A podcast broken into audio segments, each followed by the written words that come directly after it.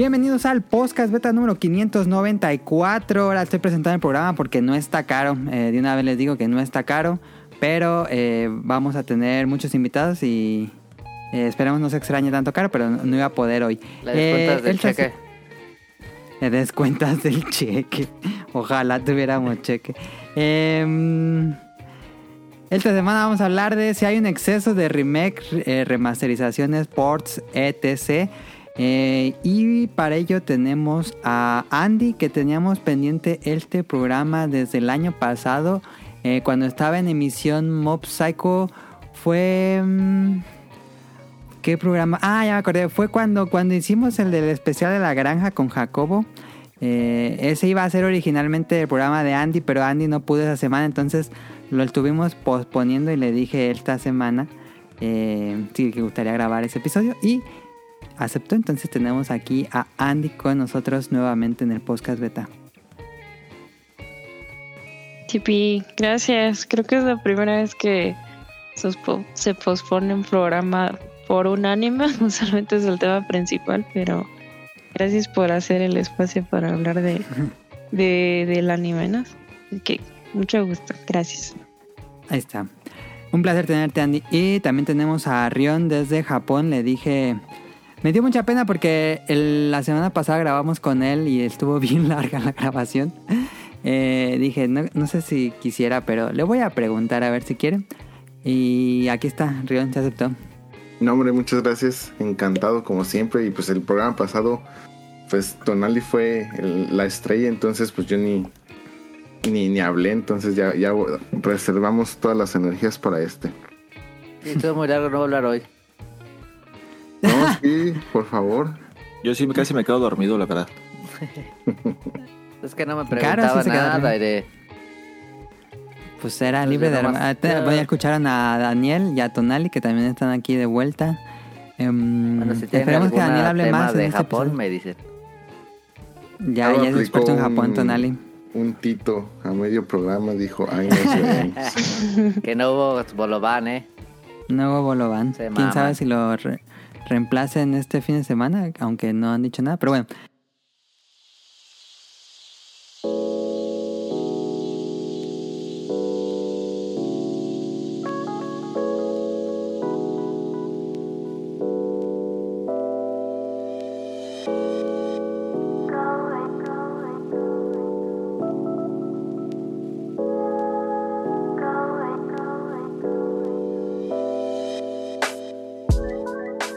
Saludos a los bolovanes. Pero bueno, vamos a empezar esto con qué jugamos en la semana. Em, Daniel, tú llegaste primero. ¿Qué jugaste en la semana? Yo estuve jugando, me acabé el catering. El Ah, te lo acabaste. Nunca me he acabado Catherine, fíjate. Lo he jugado, pero nunca me lo he acabado. Tiene como 200 finales, creo. ¿En serio? Nah. No, sí tiene 3, 6. Según yo tiene al menos 12 finales. Creo. ¿12? ¿eh? Creo. ¿Como Nier Automata entonces? Yo no lo jugaba, pero ¿con quién te quedaste, Daniel? Me quedé O con nadie. ah, no, sí, me, que- me quedé con Katherine, la, la original, su novia, pues. Ah, ¿La de pelo güero, pelo No, mm, la- los castaños, ¿no? Ajá, castaño? Ajá. Con ella. Tiene el pelo morado, ¿no? No, sí, como castaño moradizo. Ok. ¿Y te gustó tu final? ¿O no te convenció? Pues. No, estuvo bien. Yo sabía que iba a pasar algo así. Porque más o menos te vas dando cuenta. Y. ¿Nunca lo habías acabado antes? Sí, pero cambiaron los finales, creo. Es la Ah, reedición. ya. Ya. que tiene que ver con ese tema. ¿Cómo la- cuánto dura eh. Catherine? Como. Unas 10 horas. Ah, debería jugarlo. Está muy Eso bueno. me falta y soy fan de Atlus. A mí me gusta muchísimo. Y. Está perro. Sí, está chido eso de ah, ir haciendo como tu. Toma. En base a las decisiones que tomas, pues es el final que vas a sacar nada más. Muy divertido. ¿Algo más, Daniel? Y no, nada más jugué eso. Perfecto. Tonali. Yo, este, droga, droga, Vampire Survivor, ¿eh? No, esa madre no se puede dejar de jugar, ¿eh? Neta. ¿Tienes como cuántas horas ya? Y la neta no sé, pero yo creo que lo juego todos los días. Está muy bueno. No, es que ni siquiera está tan bueno, más está bien adictivo. La neta estaba muy chido, eh. Este, ubicas así el cuando te obsesionaste lo más pasado de, de Binding of Isaac. Sí. Así igual. Híjole, sí me da miedo jugar esa cosa porque no mames. Está sí bien abandonaría todo para seguir jugando. Es que nomás vas así al trabajo y nomás estás pensando. ¿No te pegó jet lag de regreso?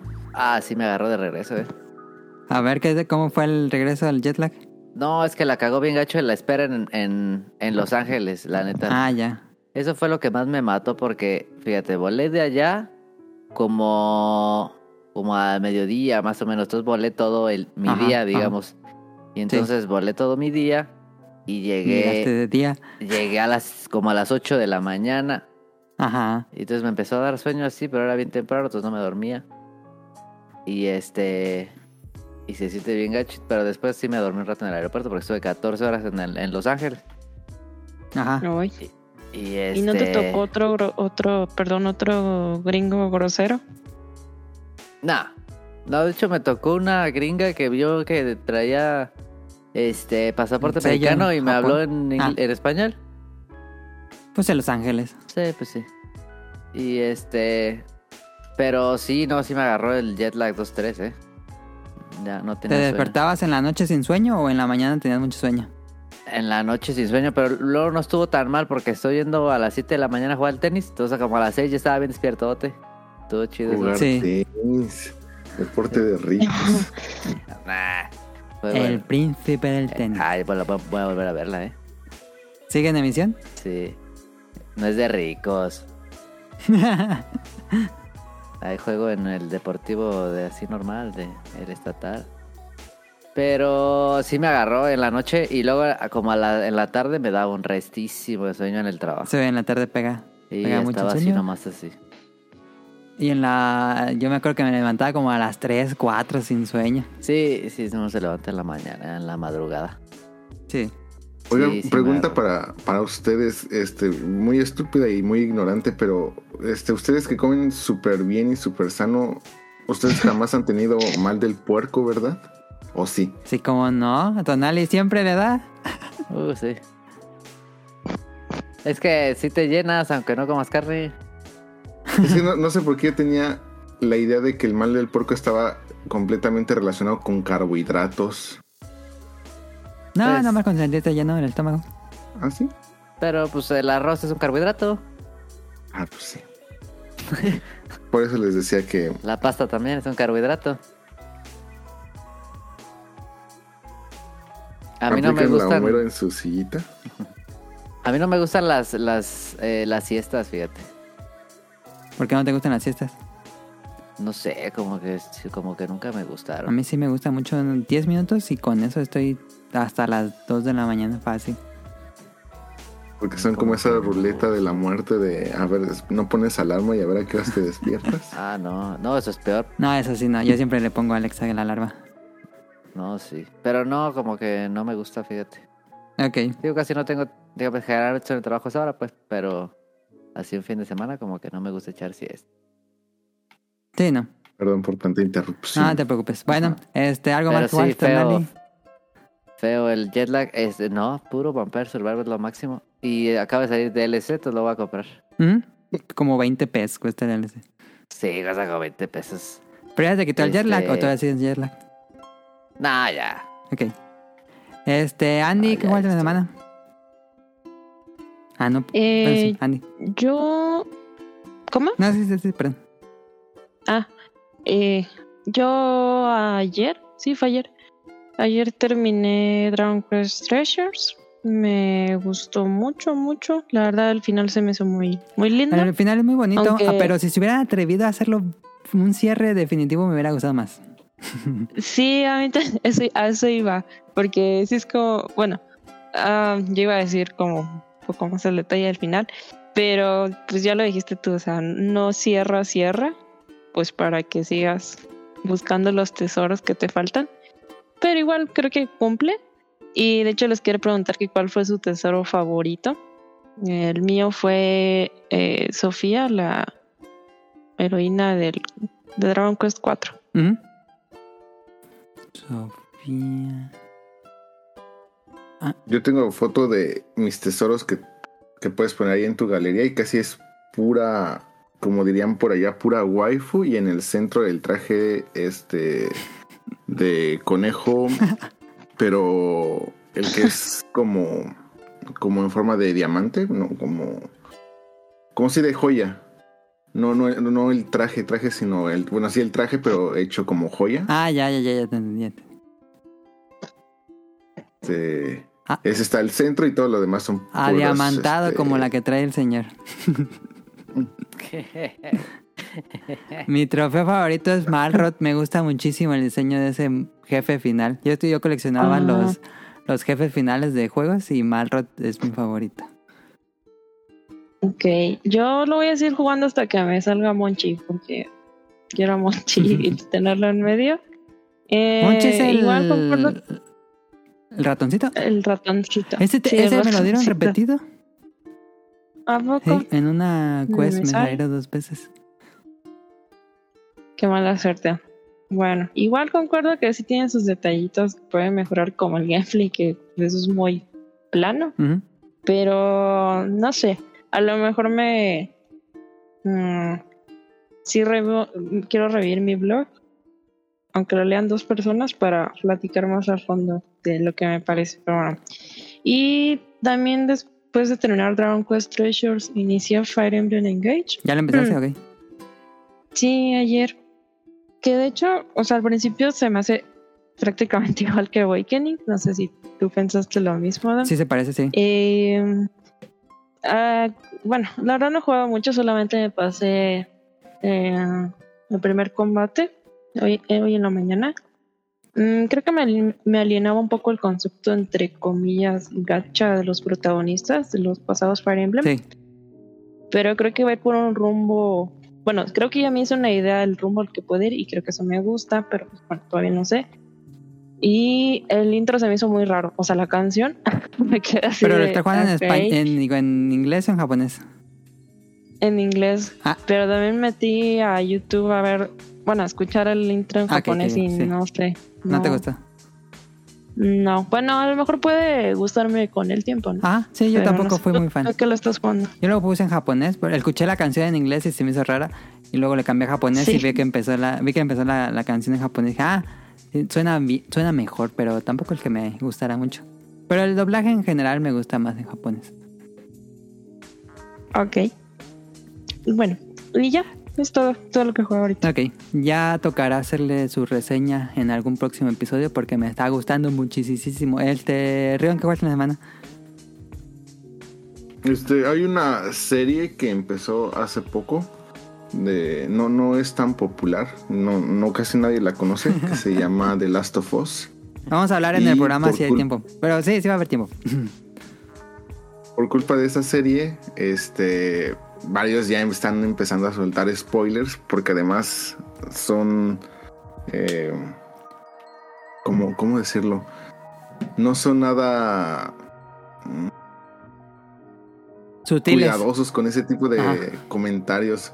O sí sueltan comentarios súper sutiles. Que bueno, casi casi tienen todo el spoilerzote escrito. Ajá. Entonces dije, no, pues antes de que me terminen de spoilear todo, pues ya me aviento. Nada más había jugado el 1 Ok, hace rato. No me acuerdo cuándo, pero pues ya lo había jugado. Y tenía pendiente el 2, entonces dije, pues de una vez antes de que me lo spoilen. Y ahorita justamente le estoy dando a eso. No sé en qué parte vaya, no sé si ya llevo más de la mitad. Sí, o ya llevas más de la mitad. así.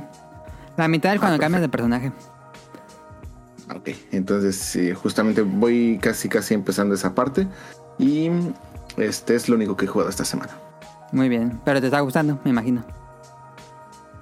Me- me- el juego es buenísimo, me está gustando mucho, pero sí tengo mucho conflicto con este cambio de personaje, pues justamente por Sí. todo lo que te hacen pensar de ese personaje y de repente, ah, pues úsalo. Y es así como que, ah, maldita sea. A ver si llegas a simpatizar. Bueno, a ver, a ver, a ver, luego nos cuentas qué te Eso es parece. lo que no quiero, porque soy- de por sí soy bien rencoroso. Y Pero juégalo, juégalo, juégalo. lo- A ver qué pasa, pues. A mí me... Yo también tenía mis comentarios, pero luego me fue ganando el personaje. Pero bueno, este... Un día lo voy a jugar. Sí. ¿Qué tal? Un día lo voy a jugar. Tú sí jugaste el 1, ¿no? El 1 me encantó. Pues aquí tengo el 2. Nada más que lo pongas a jugar. Este, ahora que me acabe Vampire Survivors. Eh, yo estuve jugando nada más Fire Emblem Engage, lo he estado jugando, me estaba gustando mucho. Eh, está difícil, pero ya llegué a un punto en que creo que el juego inicia muy difícil, porque ahí está fácil, difícil y súper difícil, lo jugué en difícil. Siento que el juego inicia muy difícil porque todas tus unidades son nivel 1. Eh, pero ahorita ya llegué a un punto donde ya mis unidades están fuertes, ya van en nivel 10, entonces ya se siente más fácil. Aún así, siento que la inteligencia artificial es muy mañosa y en cuanto encuentra una debilidad en tu estrategia, te destroza. Pero me está gustando mucho Fire Emblem Engage, lo voy a seguir jugando. En fin, vámonos al Beta Quest.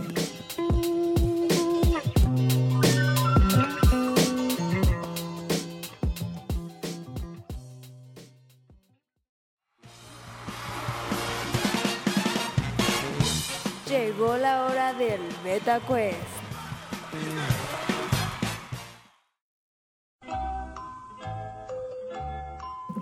Esta semana es Bien. musical.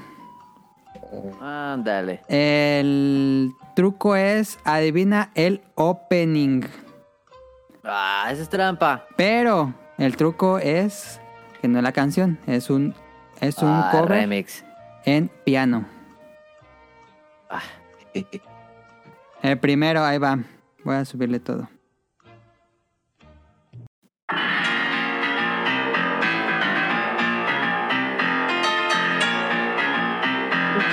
¿Puedo decir cuál es? Andy, ¿O tengo que esperar? no, sí, grítenlo. Ah, Jason Man. Chainsaw Man, punto para Andy. ah, Sí se escuchaba bien, ¿verdad? sí. Ok. Sí. Eh, la segunda.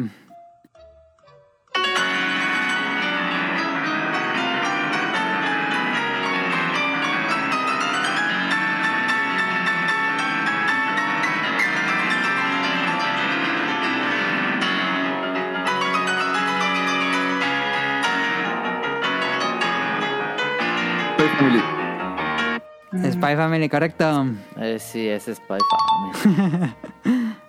Vamos a la tercera. mm, Que estaba. Aquí está. Ahora sí hubo comercial. Ah, me salió comercial japonés. Que reserve mis boletos para Japón, dice. Qué raro. Pues sí, reserva. Tienen bien checadito. Ahí va.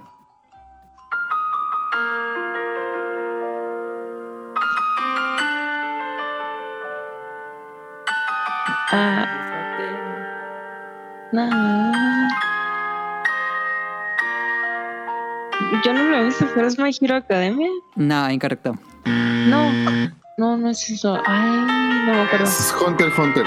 Punto. Ah, sí es. Punto para Rian. Estaba, yo también o sea, tenía conflicto, pero dije, ay, Sí, ¿cuál era? Monster Hunt. Digo, Hunter Hunt. Naruto. Naruto. Punto para Porque le gusta ese un montón. Y la última. Aquí va. Aquí está.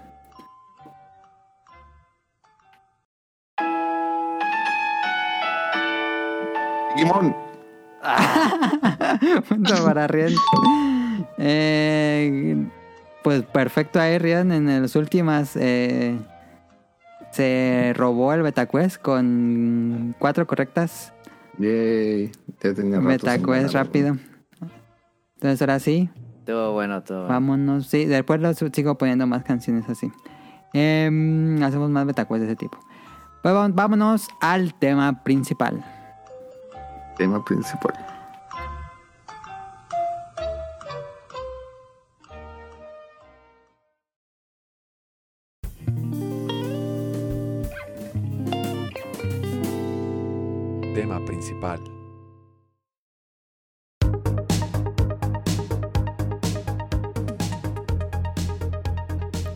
Quiero seguir viendo Spy Family, fíjate. ¿Dónde te quedas en Spy Family?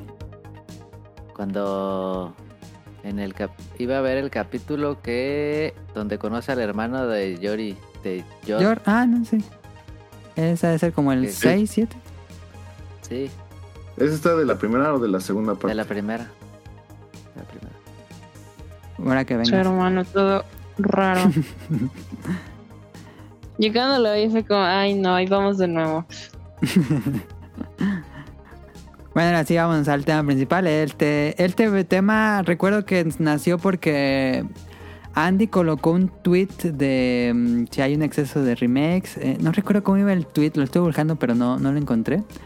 Y fue cuando le mandé un mensaje a Andy que si le gustaría platicar en un podcast beta de ese tema. Y pues aquí está. De hecho, em, pero bueno, ahorita digo. Eh, antes de empezar, porque a lo, a lo mejor, yo creo que no, pero a lo mejor alguien que nos escucha no, no, no sabe cuál es la diferencia entre remake, remasterizaciones y ports. Entonces voy a, primero voy a dejar el contexto de qué es cada uno de ellos para diferenciarlo, en caso de que el público no conozca. Y ya después adentramos al tema. Entonces, ¿qué es un remake? De acuerdo al Internet, es un concepto que se utiliza en nuestra lengua para nombrar a un tipo de adaptación de, de una obra artística. Un remake es una nueva versión de una película o una serie de televisión que repite con bastante fidelidad la historia y que mantiene los mismos personajes. La, remake, por lo tanto, suele consistir en narrar lo mismo que ya se narró con anterioridad, pero empleando actores diferentes o modificando el contexto del relato, por citar algunos de los cambios más frecuentes. Es básicamente volver a hacer en un juego, sería volver a hacer el juego desde cero. Em, por ejemplo, el remake que van a hacer de Dragon Quest 3 HD, que no han dicho nada ya me dio miedo. Eh, no va, ese va a ser un remake completamente ya en 3D. em, no, no van a como que agarrar el mismo código, sino que van a hacerlo todo de nuevo. Nuevos gráficos, nueva música tal vez. em, entonces eh, es volver a hacerlo todo de nuevo. Y eh, una remasterización es sobre todo el proceso técnico digital de mejora de la calidad de sonido o imagen de un máster. El objetivo es en general mejorar la grabación original. Esto es para audio. Pero eh, en resumidas cuentas es mejorar el video, sea en peso o calidad como archivo, sea cambiar de formato, modificarlo para obtener las mejoras necesarias.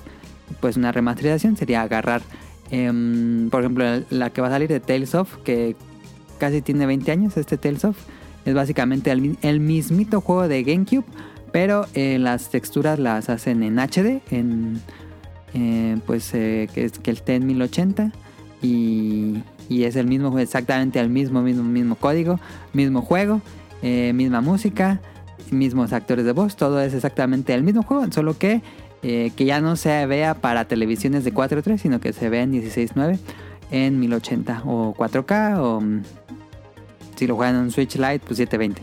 Eh, y un port, un port no es una palabra, eh, bueno, tampoco los otros, pero port es una palabra en inglés que es, significa transferir de un sistema o de una máquina a otra. Un port básicamente es lanzar un juego que esté en PlayStation 4 a PlayStation 5. Em, no hay una mejora, solamente es llevar que puedas jugar el mismo juego en... Bueno, tal vez la, el ejemplo de, 4, de Play 4 es a Play 5 no es tan válido porque hay retrocompatibilidad, pero en este caso sería como de Play 3 a Play 4. Como The Last of Us, The Last of Us 1 salió primero en Play 3 y un año después salió en PlayStation 4. Eso fue un port. Llevaron el mismo juego a la otra consola para que lo pudieran jugar, pero no tenía como mejora, no, tuvo, no hubo una remasterización ni hubo un remake, es nada más trasladarlo de una plataforma a otra. Cuando sale un juego en Switch y luego sale unos meses después en Play 4 o viceversa, es, es un port. Eh, entonces, esto no es nuevo en la industria. Uno de los primeros ports, no creo que sea el primero, o tal vez sí, es eh, Super Mario All Stars, que hizo un remake del. Agarraron Super Mario Bros. 1, 2 y 3 y lo rehicieron con nuevas gráficas en el Super Nintendo. Ese fue un- es un buen ejemplo. Y eh, se hace continuamente desde los 90, desde los 80s, 90s hasta pues esta semana, no, en la semana pasada salió Dead Space, entonces ese es un remake. Entonces, eh, dejando claro todo lo que es remake, remasterizaciones y ports, pues ahora sí es eh, ver si estamos en una un exceso de este tipo de trabajos. Son buenos, son malos. eh, creen que la creatividad se ve mermada, creen que es un crash, ¿cómo dice? Un cash grab.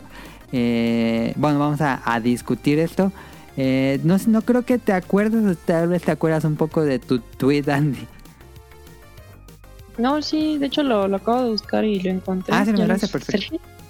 Sí, esa es lo- una de las cosas que me gustan de Twitter, que que luego creo que es un, un buen lugar para revisar cositas del pasado. Em, sí, ya me acordé porque hice, hice ese tweet. Es que fue en octubre del año pasado y creo que en, en ese mes hubo un tráiler de Silent Hill 2. Ah, sí, hubo la presentación. Ajá, y no me acuerdo si también dijeron algo de Resident 4, algo así, no sé. Entonces, bueno, pues la mayoría de la gente que sigo, que me sigue en mi Twitter, pues tiene como 30, 35, más de 35, o sea, es la mayoría, ¿no? ¿Mm? Entonces, o sea, lo hice porque, eh, bueno, básicamente pregunté que si sus ellos jóvenes, sus jóvenes, este, se sentirían decepcionados de pensar que a lo mejor el, el futuro estaría lleno de, bueno, no lleno, no, pero que, que hayan muchos remakes de juegos que jugaron en el Play 1, en el Play 2, que...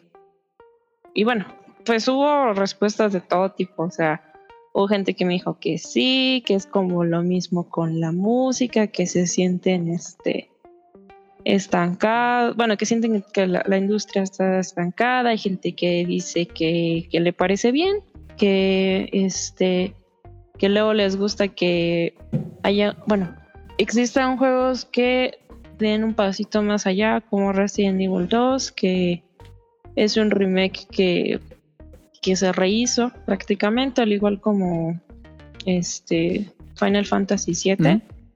Entonces, me parece interesante porque hay de todos. Hay gente que sí. Sí, es un buen tema de deba- debatir. Sí, más porque, bueno, yo no tengo todavía 30 años, me voy para allá. Pero pues yo sé que muchos de estos juegos son como la infancia de mucha gente, ¿no? Entonces, una vez vi por ahí que la generación de entre 30 y 40 años es la primera que tiene un apego generacional muy marcado Sí, con franquicias. O sea, yo me atrevo a decir que, que las generaciones de cualquiera de los progenitores de nosotros no tienen un apego. creo que, a- creo que antes era un apego religioso y nuestro apego es material. Mm. Sí, sí, sí, algo así. Entonces, pues bueno, yo creo que, híjole, pues lo vemos en los Nintendo Direct. Todo el mundo siempre está esperando a ver algo conocido, pues. O sea, es, es bien difícil que en, en un Direct, en el, ¿qué? En el E3, bueno, bueno, las conferencias que ahora se convirtieron en lo que antes era el E3, este, levante Si no hay O una... haga mucho sí, ruido. sí, sí. Ajá, es bien difícil porque si te vas a Twitter, todo el mundo dice que aburrido, no hay nada nuevo, o sea, anuncian muchas cosas, pero básicamente lo que siento que la motiva a la mayoría pues es buscar lo conocido, ¿no? Ajá. Entonces, pues no sé, ¿qué opinan ustedes? Sí, creo que ¿Está eh, bien? ¿Está mal? es muy común que cuando, como dice Andy, cuando tenemos estas conferencias, anuncios de State of Play, Nintendo Direct, Xbox Direct, que ya se llaman así, eh, si no hay algo eh, clásico, ya hace una secuela o un remake, creo que siempre queda como, ah, como que dejó que desear. Y, bueno, este... Tal vez si se para va, va a depender de cada quien. Eh, vamos, vámonos a- digo, voy a preguntarles a cada uno si creen que es un abuso o creen que está bien. Da- comenzamos contigo, Daniel. Daniel. Pues- Ahí está. sí, sí me escuchan, ¿no? Sí. Sí. Pues este. Pues mucha gente sí, como dice Andy, sí prefiere. Bueno, yo veo con mis amigos y así que les gusta más probar lo que ya probaron que tratar de probar algo nuevo. Creo que es más. Pues ya sabes que ves que le tiras a algo seguro. Y, y, pues como. No sé, no es. No para cualquiera es cualquier cosa comprar un juego y ahorita ya están bien caros. ¿Mm? Y pues ya te vas por algo que sabes que te va a gustar, que ya lo probaste, que tal vez es lo que ya jugaste, pero pues, con algún cambio. Y pues no sé, pienso que Eh, eh, sí se ha llegado a, a un cierto punto a un abuso que ya, este... Por ejemplo, el... Era el... Perdón. Que cuesta lo mismo que un juego normal, un juego que ya... Ese es uno de los puntos básicos, ¿no? Que creo que si, si es una remasterización no debería tener precio completo. Si es remake, sí, pero si es remasterización, no. Sí, ni remake, creo que tampoco un remake. Bueno, no, sí, todavía, pero es muchísimo trabajo. Ajá. Por ejemplo, Resident Evil 4, ni modo que no lo cobren a precio completo. Ajá, pero digo, dependiendo del remake. Final Fantasy. Ajá. Pe- Pero pues sí, bueno, yo no lo veo mal. A mí me gusta jugar juegos que ya jugué, remakes. Remakes, remasterizaciones, no le veo mucho caso. Creo que no he comprado remasterizaciones. Ok, ok. Pero remakes, sí, sí me gustan los remakes. Por ejemplo, me encantaría ver un remake de Last of Us.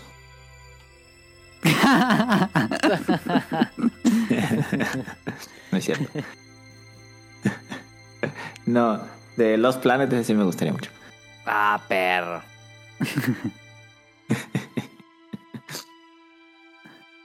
Ok, ok, ok. Em, fíjate que ahí yo estoy más al punto de que debería haber más remasterizaciones que remakes. Porque creo que los. Bueno, depende del juego. Pero creo que si un juego es clásico, como siempre tenemos esta discusión. Si un juego es clásico y ya es perfecto, ya está bien así como es. Porque una remasterización no ocupas más, nada más ocupas tenerlo en plataformas modernas. Que lo sigas relanzando en plataformas modernas. Yo estoy muy a favor, como con los libros se siguen reeditando. Eh, yo creo que los videojuegos deberían seguirse reeditando en plataformas cada vez actuales. Por ejemplo, a mí me encantaría seguir jugando Mario vs. Capcom, no importa en qué plataforma tenga, no, eh, mientras sea moderna. Entonces yo, yo siempre estoy mucho a favor de remasterizaciones. Más que remakes, tal vez yo sí voto más por remasterizaciones. Pues sí, pero pienso que se actualizan los gustos de las nuevas generaciones. Porque yo he visto, pues, también gente que dice, no, ese juego es bien culerísimo. Ajá, ajá. Y pues, pero a nosotros nos gusta, pues, ese tipo de arte.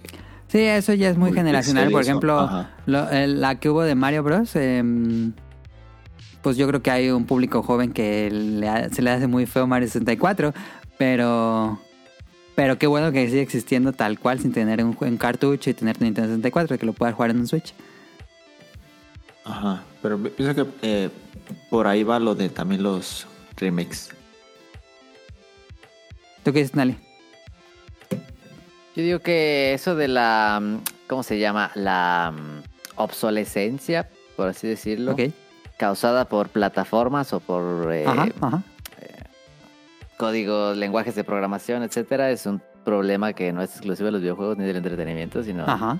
hasta de toda cualquier eh, producto digital, dígase arte, dígase cualquier cosa, que ha sido un problema, por ejemplo, no sé, eh, ha sido un tema que en el área que yo me desarrollo generalmente en la música electroacústica, de obras que estaban programadas para programas que ya no existen, ¿no? Sí. O que necesitaban necesitaban hardware o software que ya no corre en, en este actualmente. Entonces eso definitivamente creo que es un problema y, y que los remakes subsanan de alguna u otra manera. Bueno, perdón, los remasters, en el cual seguir actualizando simplemente el, em, eh, el medio, el programa, el lenguaje, etcétera, y que la obra siga siendo Accesible. consumible Sí. ah, y accesible y que esté disponible para otras generaciones Sí. o para las o para las generaciones que lo quieran consumir no si ya lo compraste siete veces pues ese va a ser tu problema Em, así que yo creo que eso es más una necesidad de que la obra siga ahí como tú dices de los libros en los libros nadie ni siquiera se lo cuestiona no se sigue imprimiendo porque Ajá. Pues no, no ha cambiado el medio, ¿no? Es papel y es tinta, etcétera. Ha cambiado hacia medios digitales, pero simplemente es un PDF, pero en, en videojuegos y en eh, consumo digital, pues es diferente, ¿no? Eh, eh, digamos, aquí eh, hay más procesos. Entonces yo creo que el- los remasters, más de que sean o no eh, eh, agradables, creo que son necesarios. Incluso como bibliografía de una compañía. Ajá. Sí. No digo de todos los juegos, definitivamente, No, pero creo que las, pero los más las obras trascendentales. importantes- Ajá. Ahora, ¿quién decide quiénes cuáles son los más trascendentales? Cada Pues compañía. ahí es, es otro tema, ¿no? Cada compañía, pero por otro lado tienes a pues, cosas de nicho que muchos gen- muchas este consumidores o usuarios consideran que debe de seguir adelante y etcétera. ¿no? Como todos los juegos de Vanillaware, yo creo que todos los juegos de Vanillaware deberían seguir siendo accesibles. Pero pues ya está difícil. Claro. Y hay, afortunadamente va a haber muchos juegos que nunca se van a ir, ¿no? Muchos, muchos juegos y cosas como el Mister, por ejemplo, pues también ha También ayuda, sí. ayuda un montón, ¿no? Eh, entonces, por ese lado, yo creo que el remaster es más necesario que. El remake. eh, no, ajá, que el remake, pero también es más necesario em, que exista a que sea rentable. Sí, sí, sí, sí, te entiendo, sí, te entiendo. Entonces, seguramente muchas muchas compañías. O sea, está el caso de Metal Gear 4, ¿no? Ah, sí, sí, está únicamente en Play 3. Y físico, no digital, no existe 3. digital. Lo cual es muy raro, ¿no? Pues, bueno, yo creo que Metal Gear Solid, toda la saga de Metal Gear debería estar disponible en, en cualquier hardware Ajá, yo de lo que digo. Sony. Sí, sí, sí, sí. Sí, pero no está, así que, pero bueno. Y por otro lado, el, el remake, yo creo que eh, vale mucho la pena cuando se hace un trabajo realmente, realmente importante, ¿no? Como lo de Final Fantasy VII. Ujú. Que yo creo que, o sea, no solo, no solo cambia como todo el gameplay y las gráficas y todo, sino hasta hay, hay este, cambios en la historia Sí, es diferente. no lo he jugado, ¿verdad? Pero este, yo lo voy a jugar hasta que salga completa la madre esa. Em, entonces yo creo que cuando es así, creo que sí vale mucho, mucho la pena, ¿no? Em, y yo creo que también es un compromiso más, el- lo del remaster creo que es un compromiso menos fuerte que el del remake. Por ejemplo, me pareció muy, muy importante el remaster de, de Shadow of the Colossus. Ajá. Creo que ojalá se siga, se siga actualizando conforme avancen las generaciones de videojuegos. Como ¿no? Pero- Catherine, que lo jugó esta semana, Daniel. Ándale. Como la sofó. Eso es eterno. Este se va a salir tres veces en cada generación. Pero está bien, yo estoy a Em, favor. Sí, sí, sí. Yo sé, también estoy a favor. Ahora, también uno entiende que el desarrollo de una nueva IP o de una. No solo de una nueva IP, sino de una secuela, por ejemplo. Pues sí es un tema que es una apuesta ya muy alta para cualquier desarrollador, ¿no? Si pega, si no pega, la cantidad de, de dinero que se tiene que invertir, etcétera, ¿no? Ahorita está como el tema de este. ¿Cómo se llama? Starfield Ujú. en el que si no sale bien esa madre, o sea, Microsoft está en serios apuros, ¿no? Sin ninguna exclusiva, sin nada, cosas así. Entonces, te entiendo que compañías pequeñas tal vez no pueden, o compañías como Konami tal vez no pueden arriesgarse tanto ya tan fácil a sacar una cosa nueva de sus Pues ahí viene nuevo, una secuela. un nuevo Silent Hill. o ajá, como una secuela o hasta una nueva IP, ¿no? Entonces, bueno, yo creo que ahorita, si bien el, el mercado parece estar un poquito saturado de esas cosas, creo que hubo un momento en el que el mercado estuvo saturado de secuelas y precuelas y cosas, ¿no? Y que no había nuevas. IPs. Sí. Ajá. ¿Crees que ahorita más hay de el lado- nuevo esa falta de IPs? Sí, pero en vez de ser secuelas, creo que son por por regresar a... Por remaster, y- a- digo por remix. Ajá, que no es queja, ¿no? O sea, creo que también entiendo al lado de desarrollo y que una, una nueva IP te puede costar 5, 6, 7 años en salir. ¿no? Sí. Como GTA 6. Ajá. Pero, pero creo que como, como usuarios, bueno, dependiendo, ¿no? Ahorita yo estoy en, eh, hablando desde mi punto en el cual no consumo tanto como consumía antes. No sabría cómo está, digamos, alguien, por ejemplo, no sé, cuando yo jugué más, que fue como en la prepa, en la secundaria, este, y que siempre quería cosas nuevas, siempre quería cosas nuevas, siempre quería cosas nuevas, probablemente sí estaría muy em, desilusionado de que salieran puros remakes y remasters, creo. Ok. ¿Qué sabes? ¿Saben qué? No sé, siento que luego subestimamos como lo que le puede interesar a gente menor que uno. Ajá, sí, sí, sí. Porque uno se, o sea, obviamente uno pues se queda en su círculo, ¿no? Con gente de- usualmente de su edad. Ajá. Pero, por ejemplo, yo estoy muy segura, y yo lo vi, que hubo una generación de mm, gente que, bueno, cuando salió Smash Bros. éramos niños y eso despertó mucho interés por voltear al pasado. Y no fue mucha gente, o sea, no es como la mayoría, ¿no? Pero sí hubo gente que sí tuvo el interés, tuvimos el interés y volteamos a este, pues un poquito más para atrás y ver que habían muchas más cosas de lo que uno pues pensaría que, que, que Nintendo con tantos años pues tendría, ¿no? Entonces sí, yo creo que hay excepciones, no son muchas, pero yo sí creo que hay un número de generaciones jóvenes que sí les interesa.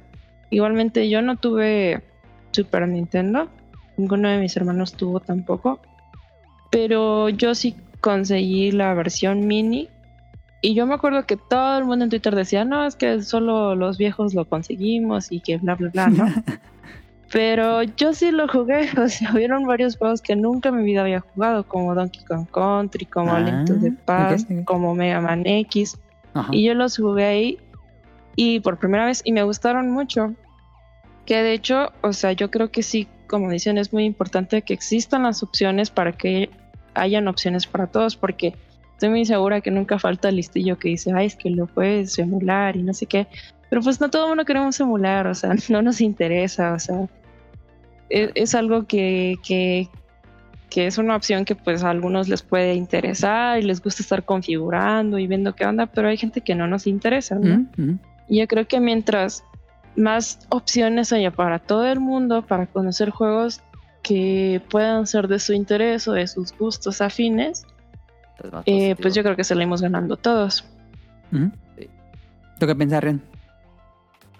Varios puntos. Eh, trataré de ser lo más breve. No te preocupes. Eh, cre- creo que sí es em, muy necesario mantener este, este tipo de, de títulos en cualquiera de sus versiones, tanto en remake como en remaster, etcétera, eh, porque es la manera en la que se puede tener acceso tanto a nuevas generaciones como las personas que no hayan podido disfrutar el juego por un sinfín de situaciones, o sea, no solamente porque no te tocó, porque no tuviste el juego, por ejemplo, eh, viene Fatal Frame. Este Fatal Frame únicamente salió en Japón originalmente para el Wii, entonces, eh, aunque, o sea, si lo querías jugar de manera legal, pues le tenías que hacer, eh, tenías que conseguir un Wii U japonés, un Wii japonés y este pues traerte el juego y únicamente pues, lo tenías que jugar en, en japonés. Entonces a lo mejor ahí también la, la limitante del idioma de la importación etcétera. Entonces era bastante engorroso por así decirlo. Por eso yo creo que hay muchas personas que lo pudieron haber disfrutado. Y en esta ocasión pues ya se va a poder eh, masificar al menos en toda la parte de occidente. Y yo creo que es una excelente oportunidad para que lo, lo puedan probar Ahora, si yo le digo ahorita a una persona, a un niño, yo creo que, bueno, ni siquiera hablemos de un niño, o sea, agarremos a un público que haya empezado recientemente a jugar videojuegos, sin importar tanto su edad. Si yo le digo, por ejemplo, eh, mira, pruébate este, este título, Metal Gear, en su versión de PlayStation, eh, yo creo que simplemente al ver las gráficas y al ver el tipo de juego que ya no, o sea, no es una acción tan frenética como a lo mejor pudieran ser los juegos actuales o algo así, yo creo que al principio lo pudiera alejar un poco. Entonces, este tipo de mm, de remasterizaciones, de remakes, yo creo que también es para apelar o tratar de eh, llamar a un nuevo público a una franquicia que ya existe.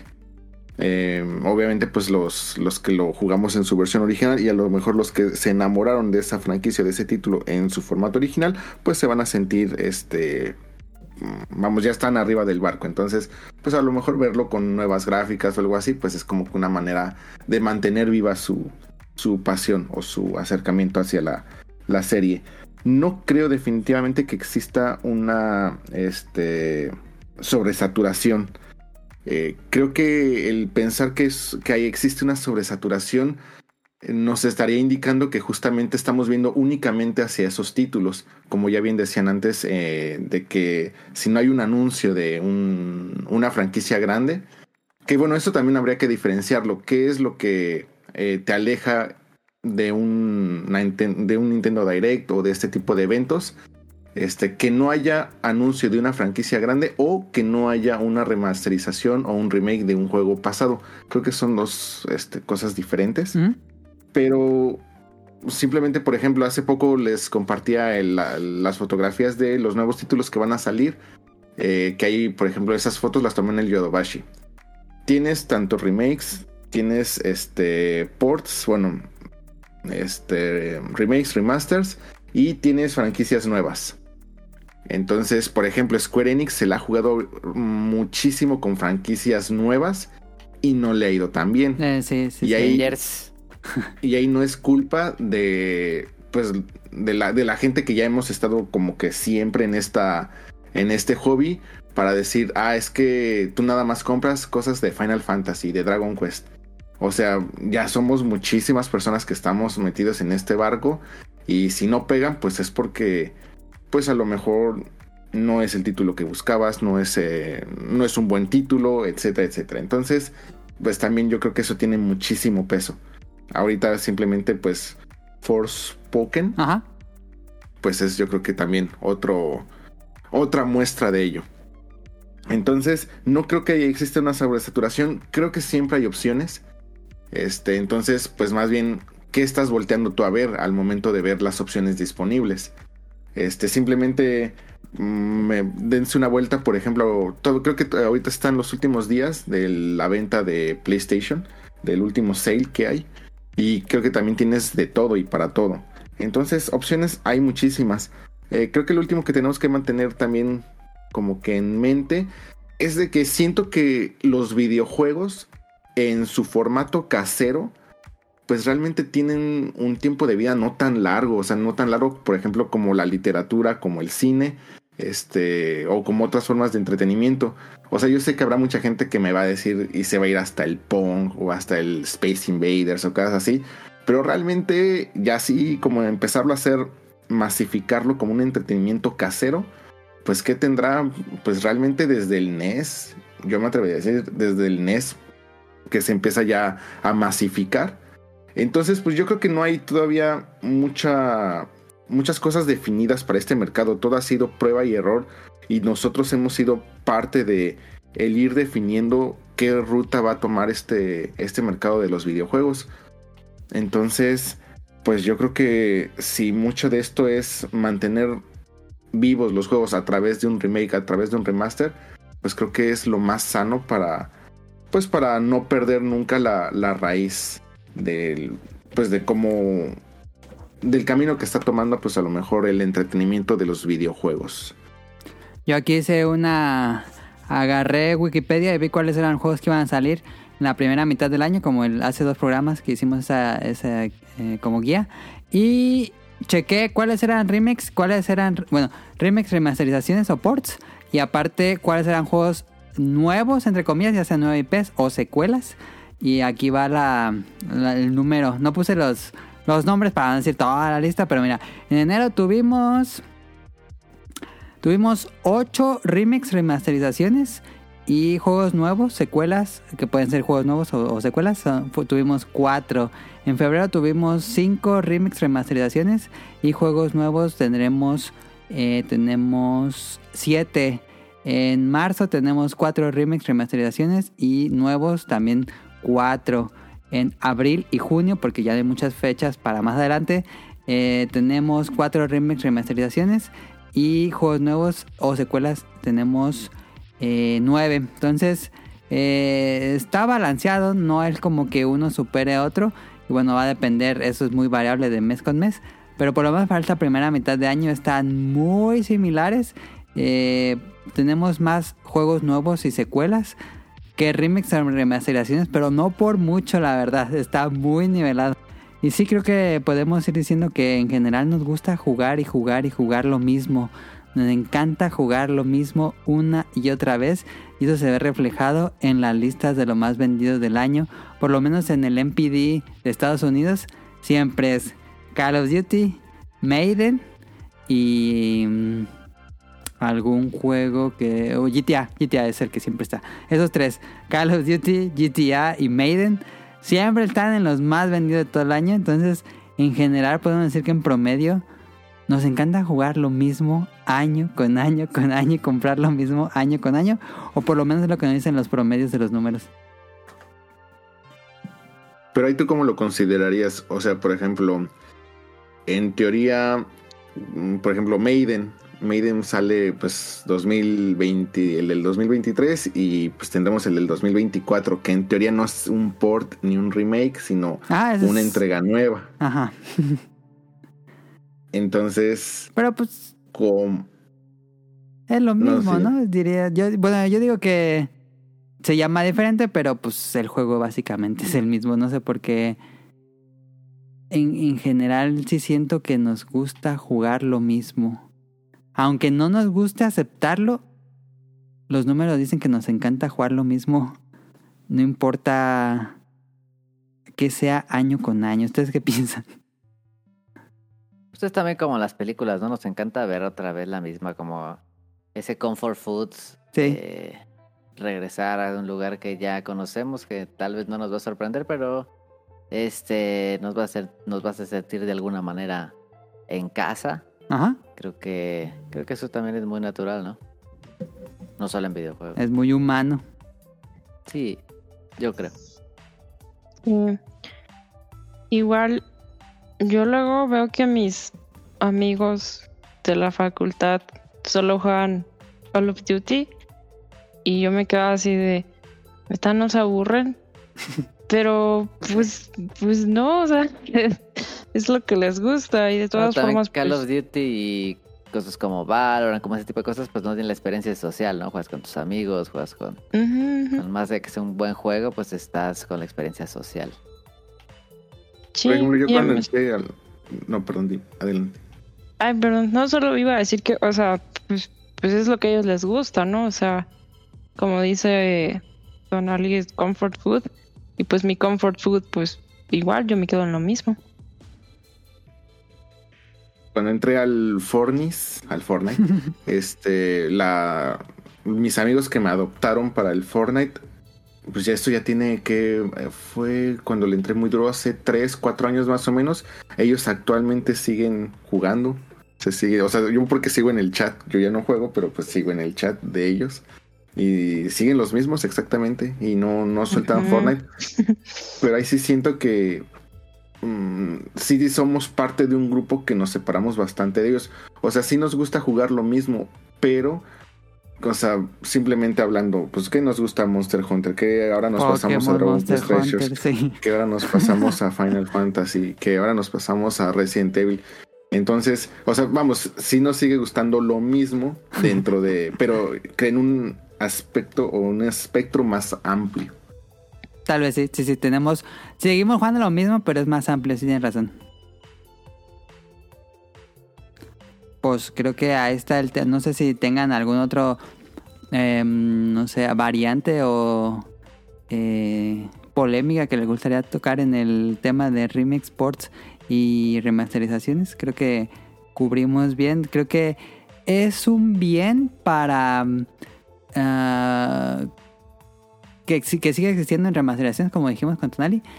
Em, los remix, pues ya va a depender de ojalá que el creador esté involucrado, ojalá que el creador que esté involucrado tenga algo más que contar y que mm, no sea, porque a veces se siente mucho ah, remix que sean más como el cash grab, pero mm, últimamente creo que las producciones se han vuelto muchísimo más grandes para los remix que años antes y creo que por eso los esperamos tanto.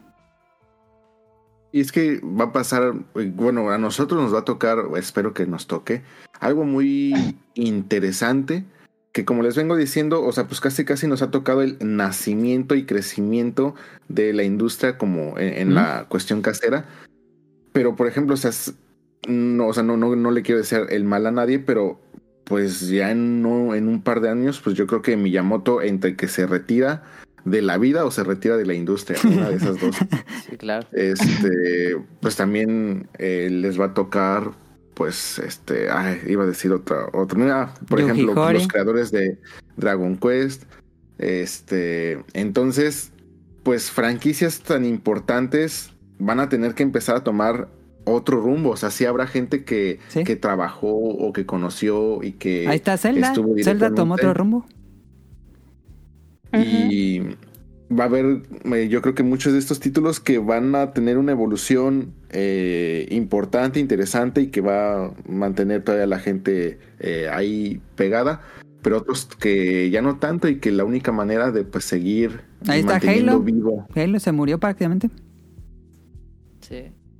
De seguir como que en, en el barco de, de ese, de esa franquicia, pues va a ser reviviendo pues sus títulos dorados. Entonces, yo creo que es. mm, yo, yo no lo veo como ningún problema. Yo, al contrario, yo sí creo que el que mantengan vivos y si le pueden seguir aportando cosas nuevas de las que van surgiendo eh, por el avance de la industria, pues para mí está más que bienvenido. Yo digo que, que no se enojen, que hay patados también, no manches. Sí, sí, sí.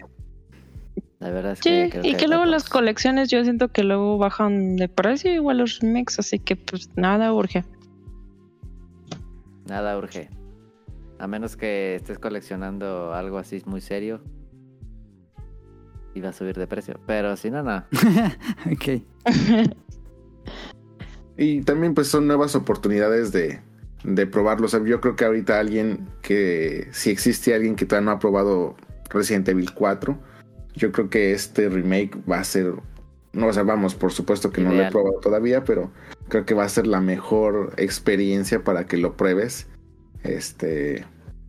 Y pues yo creo que ese tipo de, de oportunidades pues siempre se van a man- seguir manteniendo frescas si hay la oferta de un remake, de un este, por ejemplo, ¿cuántas personas van a jugar por primera vez Dragon Quest 3 con este, Con este remake? Y hay historias que valen mucho la pena revivir para quien no lo haya jugado. Estaba pensando eso que dijo Rion de que la industria es muy joven. Ahorita creo que un remake, eh, eh, pues es un, es de un uso, es un cerillo, se prende y se apaga. Ya, ya no puede volver a hacer un remake de un remake. Pero creen que en un futuro, como las películas, que las películas sí tienen como 5 o 6 remakes, este, va a pasar, Remaster. ¿no? No, pero sí hay películas que las hacen remakes. Ah, remake, dices. remake Ah. del remake Sí. del remake. Yo creo que Seguro. sí, en un futuro seguro va a pasar, sí. Porque ahorita Porque es cierto, no se la me industria ocurre. joven. un remake de un remake de un videojuego. Aparte No. de The Last of Us, No, porque Pues, Last of Us sí, eh, eh, pues hicieron un, Es como remaster. una remaster, sí. Sí, Pues yo creo que podría llegar a pasar, o sea, por ejemplo, hay Zelda. muchos rumores de que dicen que podría venirse un remake de Metal Gear y este ya sería ah, su sí, ese tercer remake. sería su tercer. Sí lo porque ya, tu- quiero, ya eh. tuvimos, Twin- bueno, ya su segundo remake, porque tenemos Twin Snakes Ajá, tenemos Twin Snakes. para, Para GameCube, GameCube. eh, Sí, sí para. GameCube. Y ya sería, pues ahora un, una, una tercera versión que sería su segundo remake, Ajá. si es que realmente existe este, este título que pues muchos dicen. Sí, sí es cierto. Ojalá que sí pase. ¿Quién y, sabe? o sea, y es, y es ju- justamente esa parte de, de que dices, bueno, o sea, de por sí ya es un gran título, ya es una gran historia, pero ahora contado con los nuevas, con las nuevas tecnologías Exacto. y la manera en la que te pueden llegar a, a transmitir esos sentimientos cuando ves la historia, o sea, a meterle todavía mucho más al argumento, yo creo que sí estaría muy, Vale muy chido, la verdad. Es bien aplicado, obviamente. Claro que Sí. pueden hacerlo con las patas y ser una completa decepción, pero no creo que pase. Ojalá que no. Pero bueno, a- a Kojima sigue vivo, así que. pero ya no trabajan con Konami. No, pero seguramente podrá tener algo. Por eso no ha... Pues habían dicho que, que justamente que PlayStation había podido haber adquirido los derechos para que pudieran ahí como que Ajá. hacer algo. Pero ¿Quién digo, sabe? Kojima puede ser advisor. Pues quién sabe qué tan mal hayan quedado. Pero sí, o sea, sí es muy importante y, o sea, vamos, o sea, hasta hay muchos temas que se podían llegar a discutir a partir de eso. Por ejemplo, ahora que jugué este Zelda 2, me di cuenta que también la manera en la que se tenían hace un par de años atrás eh, las ideas de cómo tenía que ser una secuela, que era, ah, métele mucha dificultad y esa va a ser una excelente secuela. Los levels. Tenemos, por ejemplo, los levels, que es realmente el Mario Bros. 2 original, tenemos este Zelda 2, y yo creo que ha existido una evolución enorme.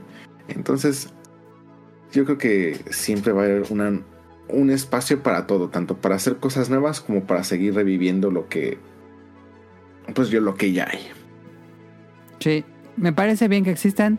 Eh, siempre que las compañías estén proponiendo nuevas ideas, no solo sea puro remake, pero que también tengan ideas nuevas. Pero, pero sí, en general, sentimos que no hay una saturación. Bueno, yo sentí eso, que, que, que, que llegamos al punto en que no hay una saturación tal cual, porque estamos, bueno, comparé los números y, tal vez si cuentas remix, remasterizaciones, ports y secuelas, entonces tal vez sí llegamos a un punto en que sí está muy eh, poco probable que salgan nuevas IPs, pero sí hay. Especialmente si quieren jugar cosas frescas, nuevas, que nunca han jugado antes, pues está ahí está todo el mercado indie. Que no tomé, no tomé juegos indies para esta lista porque pues eh, los indies salen un montón cada semana, sí. ok, vámonos al opening. Escuchen esta canción y ahorita venimos.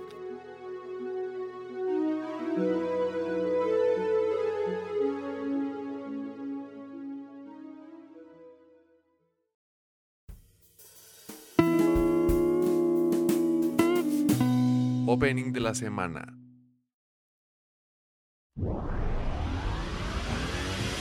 どうぞ。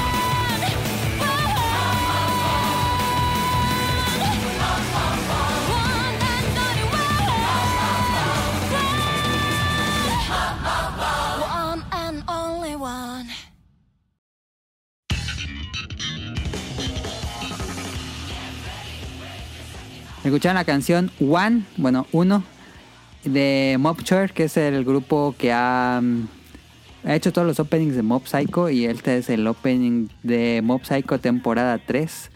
El final de la serie. Finalmente acabó en la temporada de mm, otoño. Y acabó Mob Psycho a cargo de la mano de Bones Studio, que también son los que hacen My Hero Academia. Eh, Ah, Mob Psycho es hermosísimo. Pero antes de que yo hable, mejor le dejo el micrófono a Andy, que eh, me acuerdo que me había dicho que ella quería platicar de Mob Psycho. Y pues ya, ya acabó. Ahora sí ya acabó. Cu- Cuando íbamos a hacer ese programa, apenas iba empezando la serie. Pero ahora sí ya, ya, ya acabó, ya tenemos tiempo para como ¿Ya tiene digerir. final, final? Ya, final, final, final, final, final. Ah, bien. ¿Qué te pareció, Andy? Yo creo que estuvo bien que nos esperáramos, ¿no? Bueno, sí, yo no sé sí, si, estuvo bien, estuvo mejor. Si tú tenías una idea de cómo el desenlace. No, no he leído el manga. Ah, ok. Y además Panini no lo ha traído, ¿verdad? Bueno, no, la verdad no sé. Sí, ya, ya lo acabaron de publicar. Ah, ¿sí? Sí. Ah, bueno, ok.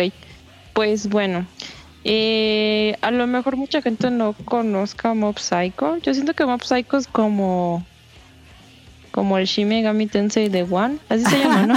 el mangaka. sí, sí, sí, sí. Pues persona sería como One Punch Man. Ajá. Este, yo no he visto One Punch Man Ah, ok. porque pues no sé, no, no me llamaba la atención. Además, mi hermano este, me enseñaba todos los momentos chistosos y como que. Ah, Como cuando te que no enseñan sé. los momentos chistos como que pierde mucha la magia cuando ya lo ves tú solo. Ajá. Sí, no sé, dije, "Ah, bueno, luego lo veo, ¿no? Y bueno, luego.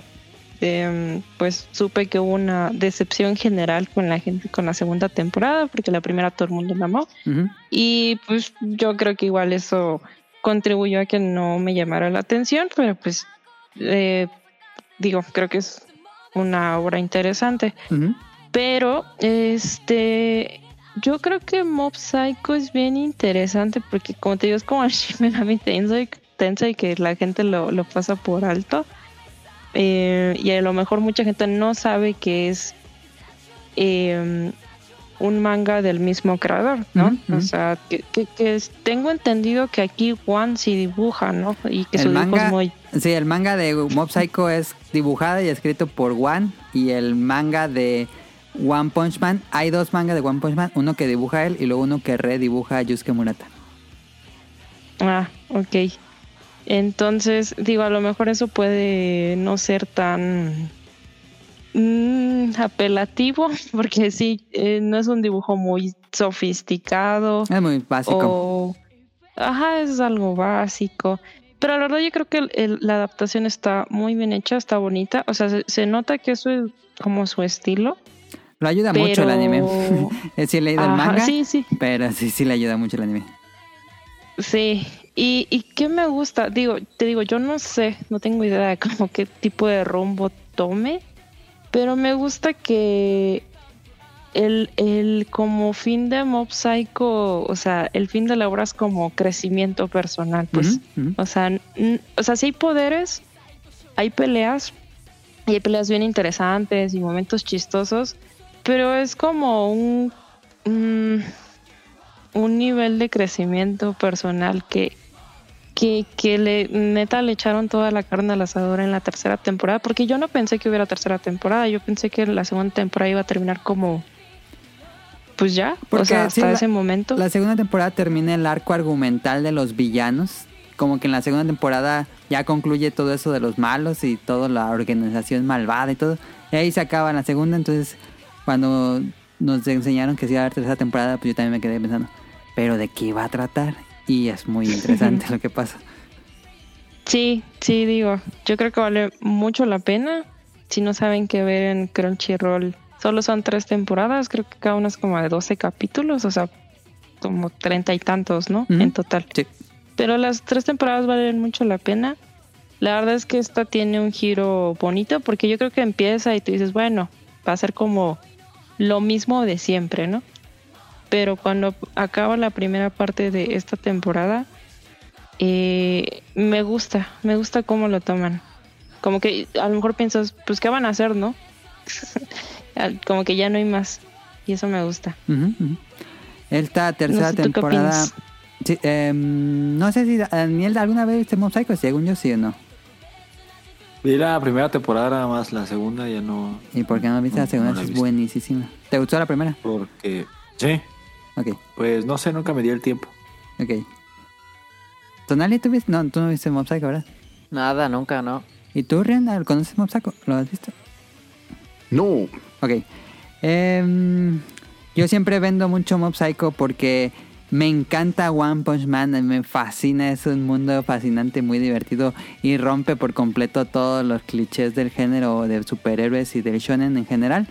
Me, se me hace una propuesta súper fresca One Punch Man. Y también Mob Psycho, Mob Psycho es incluso más profunda, como dice Andy, es más filosófica, es más existencial tal vez pero tiene mucho humor, me hace carcajear Mob Psycho.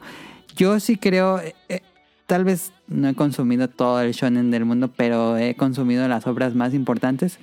Y personalmente, sí está en mi top 3 de los mejores shonen de la historia, junto con Mob Psycho. Digo, como con Hunter. Hunter Hunter y Demon Slayer, que yo siento que son de los ejemplos mm, máximos del género, a mi gusto, creo que yo. Y bueno, no conto One Piece porque siento que One Piece es, es una clasificación aparte. One Piece es tan bueno y tan grande que no, no se me hace justo compararlo con estas dos obras. Eh, por eso no menciono One Piece, pero, pero sé que es muy bueno. Eh, pero sí, Mob Psycho es, si les gusta el género shonen, deben de ver Mob Psycho. Es brutal, es carismático, los personajes tienen, todos los personajes tienen desarrollo, todos, todos los personajes tienen desarrollo. Eh, esta última temporada eh, es como el endgame de, de Mob Psycho. Todos los todos los, ah, eh, los agujeros se, se cierran, ya no hay más dudas. Este la forma en cómo crecen los personajes, lo, lo que pasa en la tercera es hermoso, la animación es sublime. eh, tiene dos episodios de, de unos aliens, es muy extraño que parece que los dibujó a Masaki Yuasa. Tienen una animación brutal esos episodios. eh, y es nada más de que se van a la montaña y van a ver unos ovnis. Sí. Buenísimo episodio, pero buenísimo. Eh, y los últimos episodios, pues... eh, hay una parte en particular en, en uno de los últimos episodios donde suena la- el primer opening en una, en una escena muy, muy sentimental. Yo sí estaba así con la lágrima así en el cachete porque, híjoles, no, me puso la piel chinita. Buenísimo, buenísimo, me, me fascinó el final. em, es uno de esos que, que cierra todo, todo está perfecto. em, no tengo ni una queja de esta serie. En serio, no tengo ni una, ni una, sola queja de Mob Psycho. Eh, lo recomiendo mucho. Si, por ejemplo, Rion, que lee más manga que anime, ahí sí. Yo he leído el manga, pero, pero no, sí, Bones le dio muchi- le hace muchos sabores al manga. Es mucho más digerible que el manga.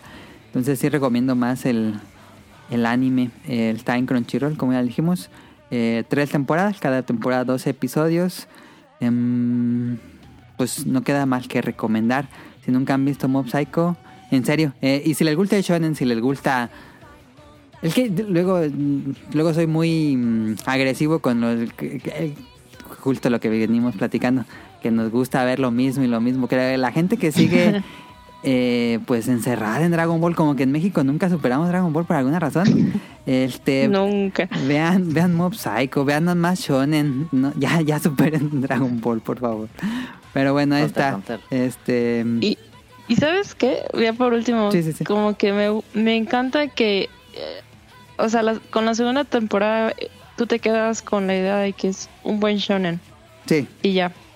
Pero ya con la tercera temporada yo siento que trasciende y creo que mucha gente va a hablar de la serie en el futuro. Estoy muy segura que van a hacer un buen de videos del análisis y no sé qué, sí. porque eh, eh, tiene muchos detalles bonitos. Es underrated, ¿cómo es? Em, Sí, sí, underrated. Infravalorado. infravalorado. Esta es una serie infravalorada, tal vez. Em, pero sí, yo creo que es un clásico. Es un clásico que no va a envejecer. Por su estilo visual, por su historia, por los personajes, como cada personaje tan, tan bien construido. Yo creo que es un clásico. Yo, yo creo que esto sí lo ponemos así en el Salón de la Fama de los animes clásicos que existen. Eh, este es un clásico. Este él entra ahí perfecto ahí con con Cowboy Bebop, con Samurai Champloo, Mob Psycho. eh, y como ya cierra, ya, ya es una obra completa. Cierra, eh, ahí está. Lo metemos al Salón de la Fama del Anime. Si nunca han visto Mob Psycho, se están perdiendo una gran serie y les recomendamos hacerlo. Está en Crunchyroll en tres temporadas. Ahí está.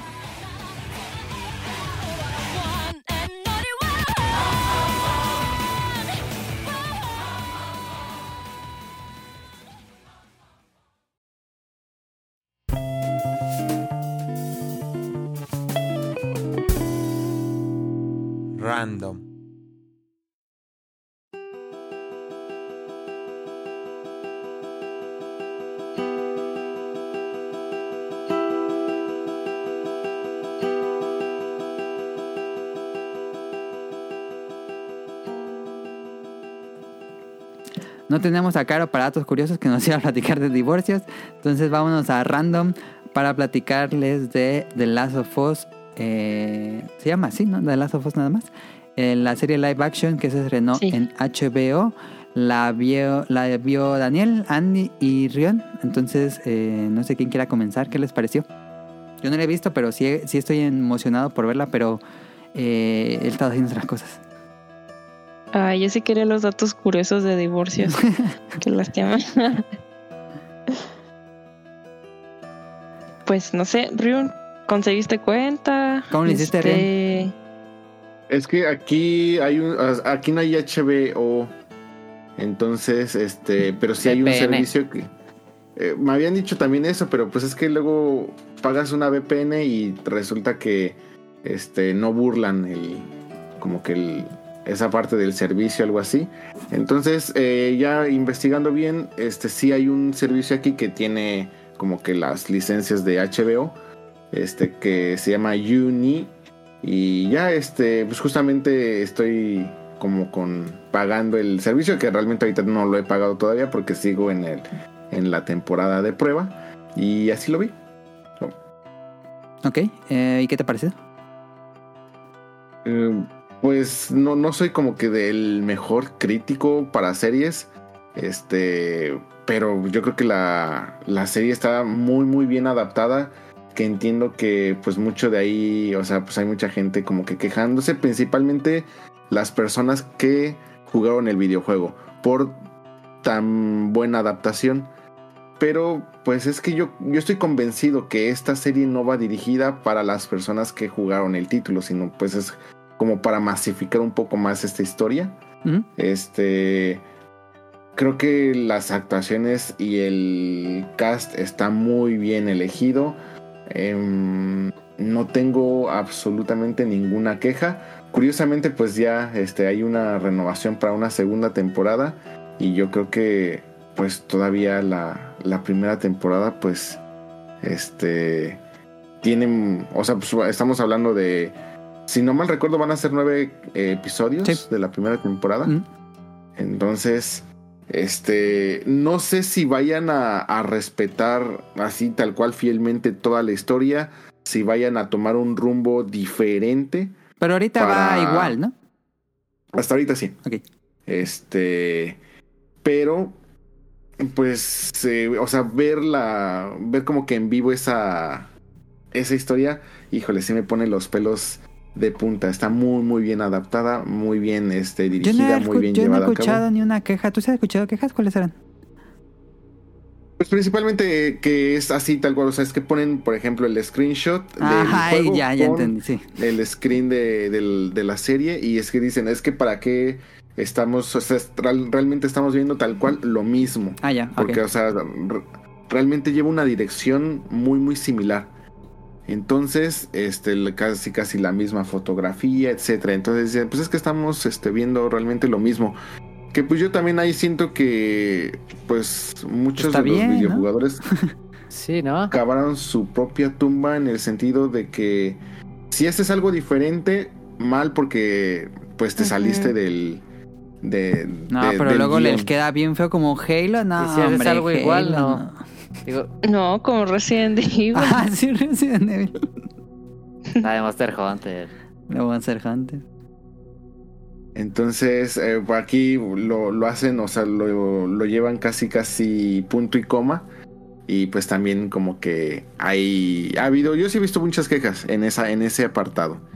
Pero pues yo digo, o sea, realmente pues esta serie no, no, no es para no es para el videojugador, o sea, esta serie pues es para pues la gente que consume realmente series, la gente que busca una nueva serie que consumir para el fin de semana, que buscan una serie épica, un poquito fuera de este pues de dragones o cosas de ese estilo. Y pues lo hacen bastante bien, o sea, y sí, sí hay partes, o sea, sí hay, por ejemplo, yo vi que mucha gente aplaudió muchísimo el inicio del primer capítulo eh, que es una entrevista que están haciendo en un programa en los 70s y que mucha, hasta mucha gente decía, esta es la parte que más me dio miedo de toda la serie. Este, por la, la conversación, que según yo eso no está en el juego original. Y, No, no pasa. y ese tipo de, de agregados también le, le dan como que una, una sensación de realismo, de, ah, esto sí podría pasar. Muy, muy contento con, con la serie. Este, definitivamente, aunque no sean, aunque sean enemigos de PlayStation, sí. ¿Tú la recomendarías a, incluso a los fanáticos de Xbox?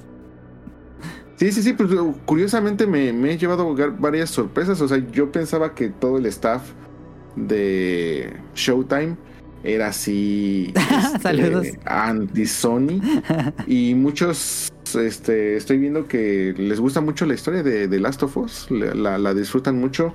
Entonces, no, no, no le pongan compañía a esta serie. O sea, Ajá. véanlo tal cual como una, una historia. Sí. Y yo creo que se van a llevar una, una grata sorpresa. Hasta el momento no tengo ninguna queja. ¿Tú qué dices, Daniel? ¿Ya lo Llevamos viste? ¿Te gustó? capítulos. Sí, llevamos dos capítulos. ¿Yo? Sí. ¿Dijiste Daniel o dijiste Andy? No, sí, tú, Daniel. Ah, ya. Eh, sí me gustó, sí es muy, muy fiel al videojuego. Obviamente tiene agregados que pues que enriquecen eh, la historia y pues obviamente no podría ser exactamente igual al videojuego. Que es algo bueno, pues que hay agregados que están un poco... Bueno, hay, hay algunas cosas que no tienen mucho que ver con el juego, pero le agregan a hacerlo como Enriquecen el universo. Ajá. Que no lo veo mal. Ajá, yo vi gente quejándose por cosas. Incluso escuché a alguien que se A ver, ¿qué? ¿Por qué? porque.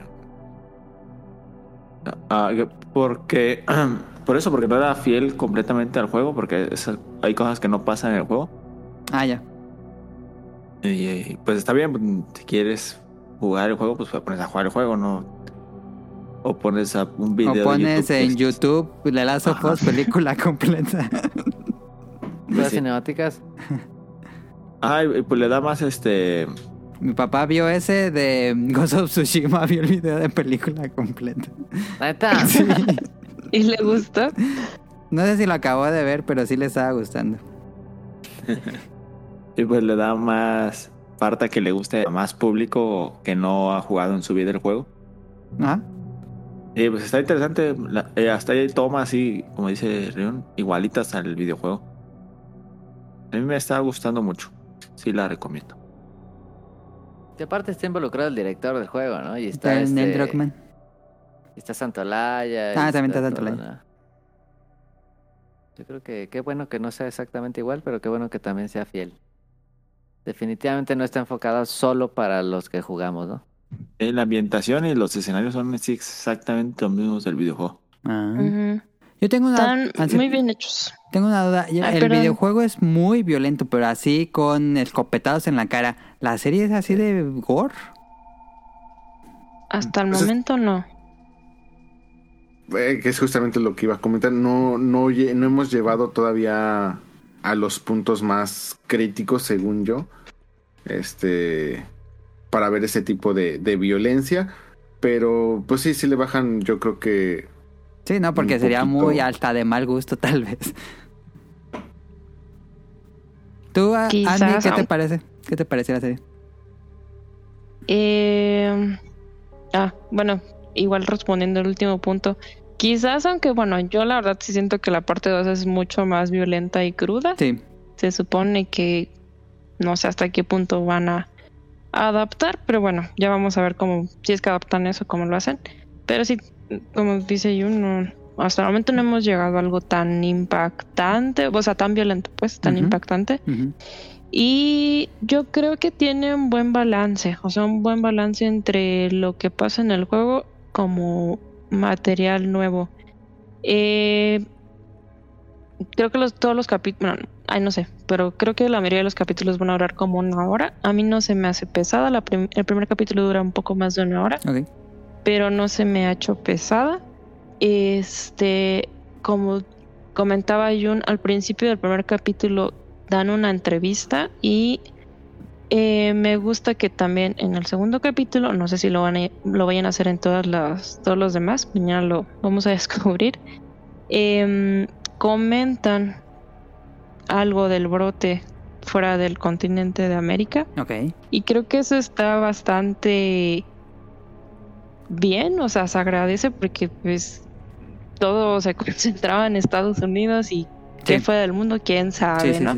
O sea, creo que es un tema interesante para abordar, qué pasó con los demás o cómo, cómo se organizó el mundo, quién sabe. No sé, no sé, qué- no sé qué tanto vayan para a dar detalles de eso, pero lo que lo que, bueno, como lo hicieron en el capítulo pasado está bien, me gusta. Y este el cast me parece bueno. Yo sí he visto quejas, pero pues no sé, yo, yo veo demasiadas quejas en todos ¿Por el cast? lados y pues ah, por el cast, porque la historia es muy progre y quién sabe, cosas de Ah, la gente que bueno. solo Pero cuando es queja progre, pues ya lo, lo ignoras por completo. lo descartas, ajá. Sí, y, y, y no, o sea, siento que todo, es, todo ha sido muy natural. Em, yo sí la recomiendo. Y bueno, Jun dice que eh, sí se, se masifica, pero como hay muchas escenas muy parecidas al juego, yo creo que pues, mucha gente sí está como, wow, es como en el juego, o ah, yo me acuerdo de esta escena, y igual puede ser emocionante para ambas partes. Sí, sí, sí. Pues ahí está The Last of Us, la serie live action, eh, la que rompe la maldición de las adaptaciones de videojuegos y que salió ahí en internet. Men, qué pedo. pero, pero va muy bien. ¿Les gusta la actuación de, de los dos, Joel y esta Ellie? Pedro Sí. Pascal. De Bella Ramsey y Pedro Pascal. Sí, sí se parecen, sí, yo no he visto más que trailers, pero sí, sí dan el ancho, sí, sí cubren, el, sí se parecen. Sí, Vela, ma- perdón, maldice mucho, este, y Pedro Pascal es, pues, todo Es metódico, lo ¿no? Y, y frío, perdón. Sí, la verdad le- le- les, les quedó bastante bien. Yo, yo sí creo que van a hacer como que una variación en la historia para darle más vida a una futura segunda, tercera, cuarta temporada. Porque se les va a acabar. Este, o sea, justamente yo siento que o tenían que hacer eso o basarse más en los en los flashbacks. Pero yo creo que para darle más vida y más juego a la relación y todo eso, este, pues podría venirse un cambio original. Este, tomando en cuenta que sigue participando, pues, eh, la parte creativa original. Yo creo que le podrían dar una un, un giro diferente, pero bueno, pues a ver, a ver qué sucede. Este, yo creo que la, la historia da para mucho, o sea, da hasta incluso para un universo, lo que estabas tú comentando en contestándole un tweet, si no re- mal recuerdo, ingenierillo. Sí. O sea, la historia pues está, es, es sólida y yo creo que bien trabajada pues puedes eh, desarrollar un, un mundo alrededor de, del mundo de The Last of Us. A ver qué pasa con la segunda temporada. Porque la primera temporada debe adaptar la primera. El primer juego y en la segunda, pues en teoría el segundo juego. Y ya no hay más contenido después de ahí. Entonces, si están poniendo estas, estas como historias de otros sobrevivientes, pues a lo mejor sí va a haber un spin-off con, con otras historias. Pues bueno, ahí está el tema random de esta semana. La recomendación de eh, de Last of Us. Veanla, les guste o no les guste el juego. Es lo que nos dicen. Yo la voy a. Esta semana ya me voy a poner a verla. Porque si no se me van a juntar todos los episodios. Y me estresa mucho cuando se me juntan los episodios. este, entonces ya me voy a poner a verla. Em, vamos a cómprame.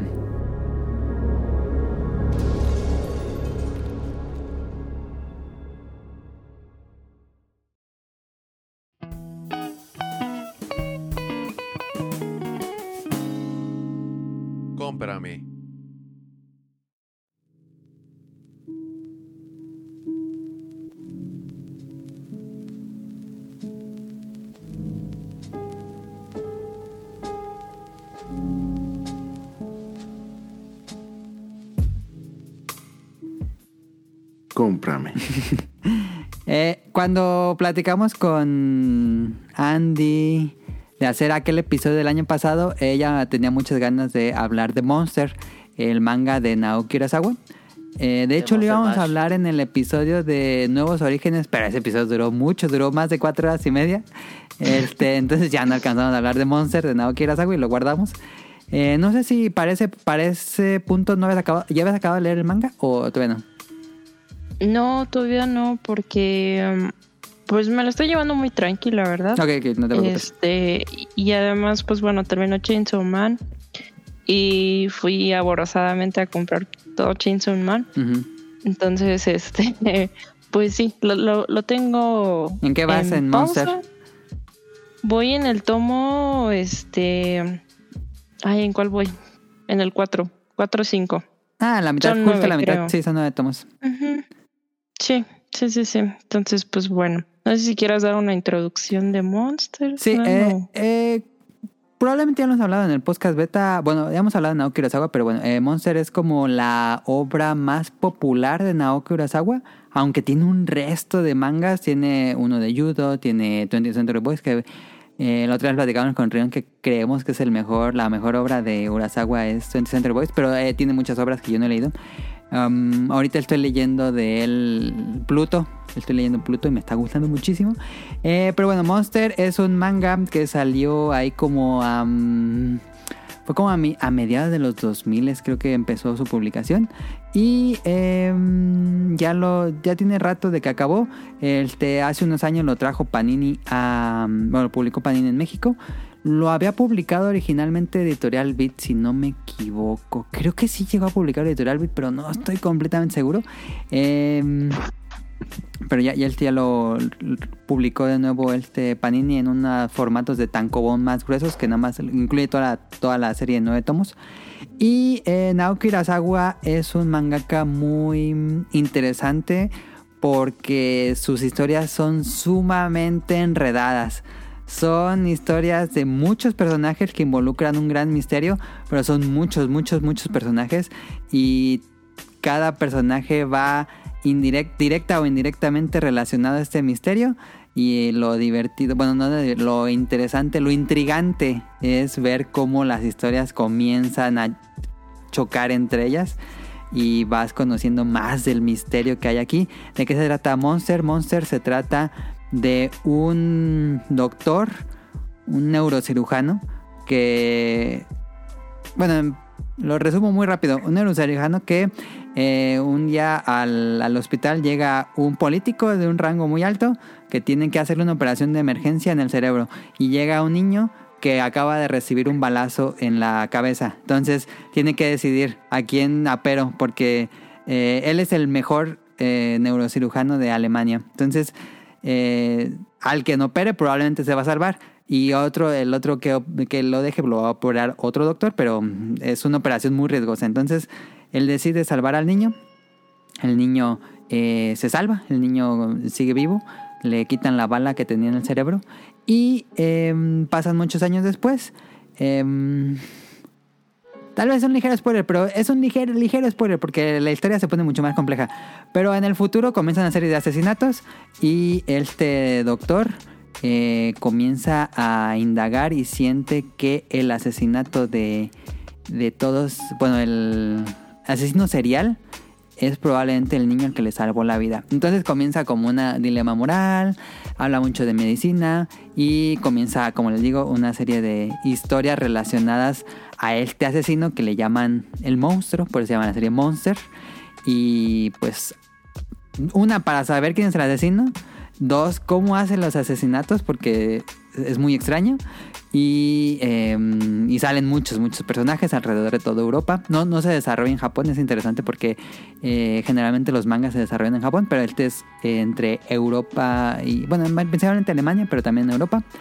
Eh, y bueno, uh -huh. eso es la... Sí, traté de resumir la sinopsis de Monster. ¿Qué te pareció? ¿O qué te ha parecido, Andy? Pues Monster es un, una más que un manga, una obra que yo siento que entre el campo del seinen es a lo mejor de las más conocidas. Yo he visto que mucha gente recomienda el anime de Monster. Yo no he visto la- el anime de Monster. O sea, sí me gustaría Dale. verlo Yo después de tampoco lo leer he el visto, manga. ¿eh? Yo tampoco lo he visto. Ah, ok.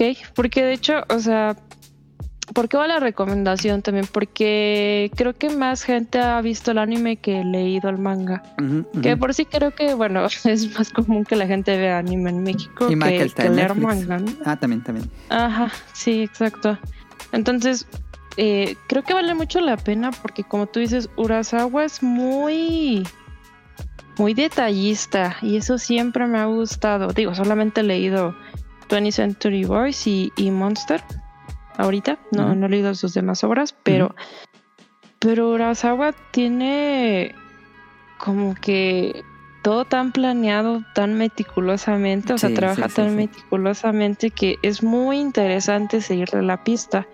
Cosa que, digo, desviándome un poquito, en 20th Century Boys, o sea, si la gente siente que en Dark luego es enredado y que No hay una obra tan como- compleja, yo creo, como 20 Century Boys. Ocurre Sí, en tres tiempos diferentes. Sí, Dark pero o sea, literal desde que son niños los protagonistas hasta que son adultos Ya- no mayores, pero ya, Ya, casi así. grandes. Grande, sí. Ajá. Toda su vida. Ajá, y, y, y verdad es, o sea, uno piensa, o sea, lo vas leyendo y dices, bueno, ya este sabes más o ¿no? menos para dónde va y de repente. Sí, ajá, exacto. Y luego, o sea, aplica como Oda de One Piece, que este detalle que leíste hace como Sí. cinco tomos, Sí.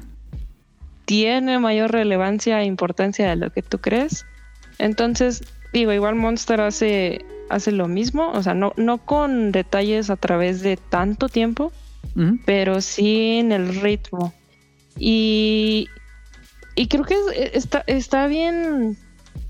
Es, es muy diferente y único porque, como tú dices, ocurre eh, la mayoría en Alemania. Este, por lo que el, como que el. ¿Cuál, sería la palabra? Como el, el setting, no sé cómo Sí, decirlo. eh, lo- Eh, la ambientación. Ajá, se siente muy diferente. Y además, este, el protagonista Johan, no sé, es muy misterioso y luego sí juega muy bien con el suspenso y me gusta mucho, me gusta mucho, la verdad. Digo, no sé si por impacto creo que me está gustando más 20 Century Boys o me gusta más. Pero, digo, no, no puedo dar conclusiones todavía de Monster, pero sí, vale mucho la pena. E igual lo quería recomendar porque cuando yo quería hablar de, de, de este manga, me fijé que en Panini estaba agotado. Y eh, ya me volví a meter a la página y sí está el tomo 1 y el tomo 6. O sea, todo lo demás Están está agotado en línea. Así que, pues bueno, una cordial invitación a que se den su vuelta en los puntos Panini o... Exigir a Panini que lo reimprima. Ah, Sí, sí, ajá, sí, sí, lo reimprimen. Sí, sí, sí, exacto. Entonces, pues creo que sí es una... De, de lo que tiene Panini, yo creo, to- creo, creo que todo lo que tiene Urasawa es garantía, pero sí vale la pena seguirle la pista. Sí, yo creo que Monster es una buena introducción a Urasawa. Y si les gustó Monster, eh, sáltense a 20th Century Boys, que es más compleja. Pero, pero sí, creo que Monster debe ser, es uno de esos mangas que todo mundo debería leer al menos una vez en la vida. Sí. Eh, es que sí, Urasawa es un genio. Entonces no sé qué opinión tenga Ren. Este, y si les gustó 20th Century Boys, ahí sáltense a Billy Bat, que también Ah, es yo sé- muy recomendable. Sé de qué va y me, gusta mucho, pero no ha, no ha llegado como oficialmente a México. Creo, creo que lo voy a Ah. comprar en inglés. Y, y es un ritmo mucho más tranquilo, o sea, pero no, no por eso malo. Este, o sea, si, si han leído este Monster y si han leído 20th Century Boys, eh, van a entender a qué me refiero con, con un ritmo un poco más tranquilo. Es más llevadero. Yo lo que aconsejo, bueno, ahorita que lo está leyendo Andy, creo que lo, lo podría, este, podría hacer una mejor referencia que yo. Pero es que Monster y 20th Century Boys, si lo vas dosificando, te vas a topar con que vas a llegar a un punto donde vas a decir, ah, caray, y te vas a tener que regresar y vas Sí. a tener que buscar el tomo y buscar la referencia o algo así. sí Entonces, si pueden, yo sé que es complicado y más hacer una inversión de este, de este tamaño o bien encontrar, tener la suerte de encontrar todos los tomos, pero si pueden, procuren que ese gap entre volumen y volumen cuando lo vayan leyendo sea el menor posible. Sí, Para que lo de puedan- volada, de corrido. Lo, lo disfrutan mucho más y yo creo que van a poder tener más frescas todas las referencias que necesitan. Este sí apela muchísimo a, como ya dijo Andy anteriormente, apela muchísimo a que te tengas que estar eh, refiriendo a puntos pasados y especialmente en esos giros donde dices, ah, caray, este, ¿a poco sí? Y te regresas un poco Ajá. y sí. eh, Monster se me hace, obviamente es una, una obra de arte impresionante que le empecé a agarrar un poquito de disgusto porque pues mucha gente la consideraba así como que wow y, y por y como que decía no, pero es que 20th Century Boys, o sea, tomen en cuenta que pasaron cerca de como cuánto. Es que también Urasawa llega a tener como que eso de em, trabajar como que obras al mismo tiempo. Ah, sí. Entonces, por no sé cómo hace eso. En serio, no entiendo cómo. si no mal recuerdo, en el tiempo de vida de, de Monster, sí se aventó cuatro series, si no mal recuerdo. al- al- al- en, un, en un ratito me meto al, al Wikipedia, pero estuvo Happy, estuvo Gigoro y estuvo 20th Century Boys. Entonces yo siento que realmente muchas de, de sus mejores ideas las reservó y las aplicó en 20th Century Boys. Por eso creo que sí es una obra muchísimo más completa. Este, pero definitivamente, o sea, Monster, yo creo que es la mejor manera de introducirse con Urasawa. Este. ah, yo creo que si no mal recuerdo, hasta creo que hay un live action. No sé si en forma de drama o en forma de película. Mm, sí. pero forma de fichas. definitivamente. ¿Mandé? En forma Ah, de forma de fichas. correcto. Hay un live action de 20th Century Boys. Creo que son tres películas. Yo no las he Y son visto. terribles, son terribles, no ni las Ah. vean, o sea, sáltenselas, o sea, es, es terrible. Este, pero no, no, no, o sea, eh, realmente, si pueden, Urasawa es en manga, o sea, no, no, no, no quiero Sí. verme de sangrón y payaso. Sí, manga. Pero Yo sí, también creo que de manga. sí Yo por eso no he querido ver el anime de Monster porque el manga es perfecto como para... Sí, y es que, por ejemplo, tú ahorita que dices, John, que, que el live action es terrible, yo siento que es bien difícil adaptar algo como 20th Century Boys a un anime o películas. No sé, es que el impacto siento que no es lo mismo. No, que de hecho, no es lo mismo.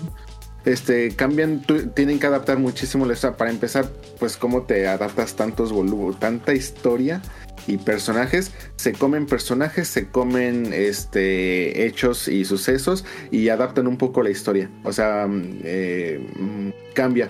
Por ejemplo, como lo tuvieron que hacer con Death Note. Este, no sé si saben que en Death Note, eh, bueno, creo que ya lleva como tres lives. Sí, ya tiene Entre- tres live action. Sí, sin contar el, el de Netflix. Este, pero al menos en el original, en el primer live action, o sea, fue muy popular porque en esa historia, este, cierto personaje no muere. Que bueno, yo creo que ya no debería de ser spoiler por tantos años, pero bueno, dejémoslo en que cierto personaje no muere. Entonces, justamente pasan cosas muy similares con el live action de, de 20th Century Boys. Eh, no es una historia tan épica. De hecho, hasta casi casi pues parece como que película palomera. Entonces, sí, Ah, no, qué feo. es, es terrible. E- evítenla, este no. Y es, y peor aún, si te spoilean cosas importantes que si después te quieres pasar al manga, pues pierde como que parte de esa epicidad. Entonces, evítenla mejor, váyanse al manga. Y yo sí recomiendo, sinceramente, que Urasawa, si pueden y, y si quieren, pues manténganlo en manga, es, es mejor. Yo hice eso que dijo Rion porque yo compraba mm, cada que salían los, los capítulos, tomos de Monster. Pero cada que salía uno nuevo, salía cada dos meses, y cada que salía uno nuevo decía, híjole, no tengo tan presente, entonces me regresaron. No, dije, no, ya hasta que la termine de publicar. Y me acuerdo que me lo eché como en un mes, me eché todos los, no son tantos, nueve volúmenes, este, de, se- de seguido. Y sí, se, la disfruté mucho más así. fresquecita de golpe. ¿Pluto ya Sí, terminó en México? No, apenas vamos en el 2, apenas se va a publicarse el 3. Estoy, estamos... Ah, creo que ya está el 3, es que me metí a Panini y ya Ah, lo vi. entonces no lo he pedido. Tengo que comprarlo. Ah, Dice, si no y mal... otra cosita. Ah, no, perdón, perdón. Adelante, adelante. Per- Ay, perdón, Jun, rapidísimo. No, no, no. Otra cosa por la que amo a Urasawa. Urasawa, no sé cómo, cómo es que lo hace, pero siento que es de las personas, los mangakas, que mejor escriben mujeres interesantes y adultos mayores interesantes también. Sí, sí, concuerdo encanta. completamente. Eh, eh, no sé, eh, es bien difícil, o sea, el que alguien pueda escribir personajes de edades tan diferentes y con situaciones tan diferentes y se sienta natural. Eso me gustó mucho. No se siente caricaturizado como casi todo ese tipo de personajes. No. Digo, igual la pela que pues es Seinen, ¿no? Ajá. La verdad es que yo no, no soy una experta en el Seinen. Yo sé que Jun tiene mucha más experiencia aquí. Pero sí, eso me, me encanta de Urasawa y también por eso lo recomiendo mucho a cualquier persona, inclusive si no es tan afina al anime de manga, sí que le puede gustar. Yo estoy convencido que el cuarto de Urasawa debe de ser así, de esos tablones como de detectives con puras ligas y Sí, cosas así. del meme. sí.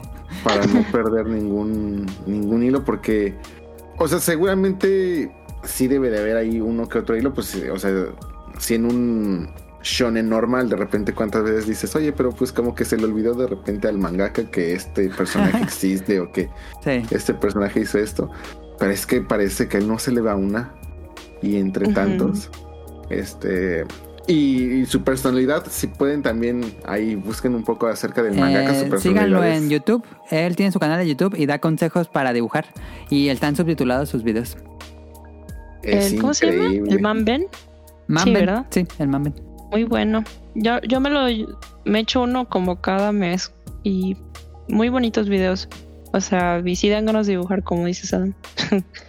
No, y es, un tipazo. Bueno, aparentemente en su vida pública es un tipazo. Se ve Pero muy humilde, es- ¿no? Muy, muy accesible, una persona muy accesible. Se ve sí. agradable. Sí. ¿Y ¿Qué, qué te ha parecido Pluto? Tengo, eh, y especialmente si vas en el segundo tomo, tengo esa curiosidad. ¿Qué te, qué te ha parecido? Mm, bueno, Pluto es una historia, un retelling de Astro Boy, pero con un tono de detective muy adulto, muy maduro, de asesinatos también. Es. No, es que es como Monster, pero en el mundo de Blade Runner. Y es fascinante, que tiene tecnología y, y están los robots y está esta mm, clásica, pues la- el dilema de qué es un humano, qué es un robot. Eh, me está encantando, eh, me pone la piel chinita ¿no? de pensar que Urasawa hizo algo relacionado con Astro Boy. Entonces me emociona mucho leer toda la obra. Estoy seguro que entonces te va a gustar muchísimo Billy Bat. No, no, no me atrevería a decir si más o menos, pero la vas a disfrutar muchísimo. Estoy Ah, sí seguro que te va a encantar. Ahí está, Ah, anotado. bueno, y por supuesto también Andy y todos los que nos están escuchando, si pueden, o sea, las, las obras de Urasawa. Mm, Yo tampoco he tenido la oportunidad de leer todas, pero al menos de las que hemos platicado aquí, sí las recomiendo muchísimo. Sí, Eh, Panini publicó 20th Century Boys, Monster y, el- y ahorita está publicando Pluto. Entonces, yo realmente los invito, si les gusta el manga, eh, los invito a que conozcan Urasawa. ¿No, ¿No había publicado Panini o alguno de ellos Yawara? No, Estoy no. casi seguro que lo había visto en español. Pero ¿por qué tengo la idea A de que- menos que Mm. Norma o Planeta, pero no, no he visto Yaguara. O Iberia, que creo que es argentino. También, sí, de de Argentina. Pero, pues ahí está, Monster de Urasawa en Panini Comics. O bueno, pueden comprarlo también la edición en inglés. Está en, en Amazon la versión, los tomos en inglés. En fin, pues vámonos a las preguntas del público que nos escribieron bastante esta semana. Muchísimas gracias. What would you do if I sang out of tune? Would you stand up and walk out on me? Lend me your ears and I'll sing you a song. I will try not to sing out of key.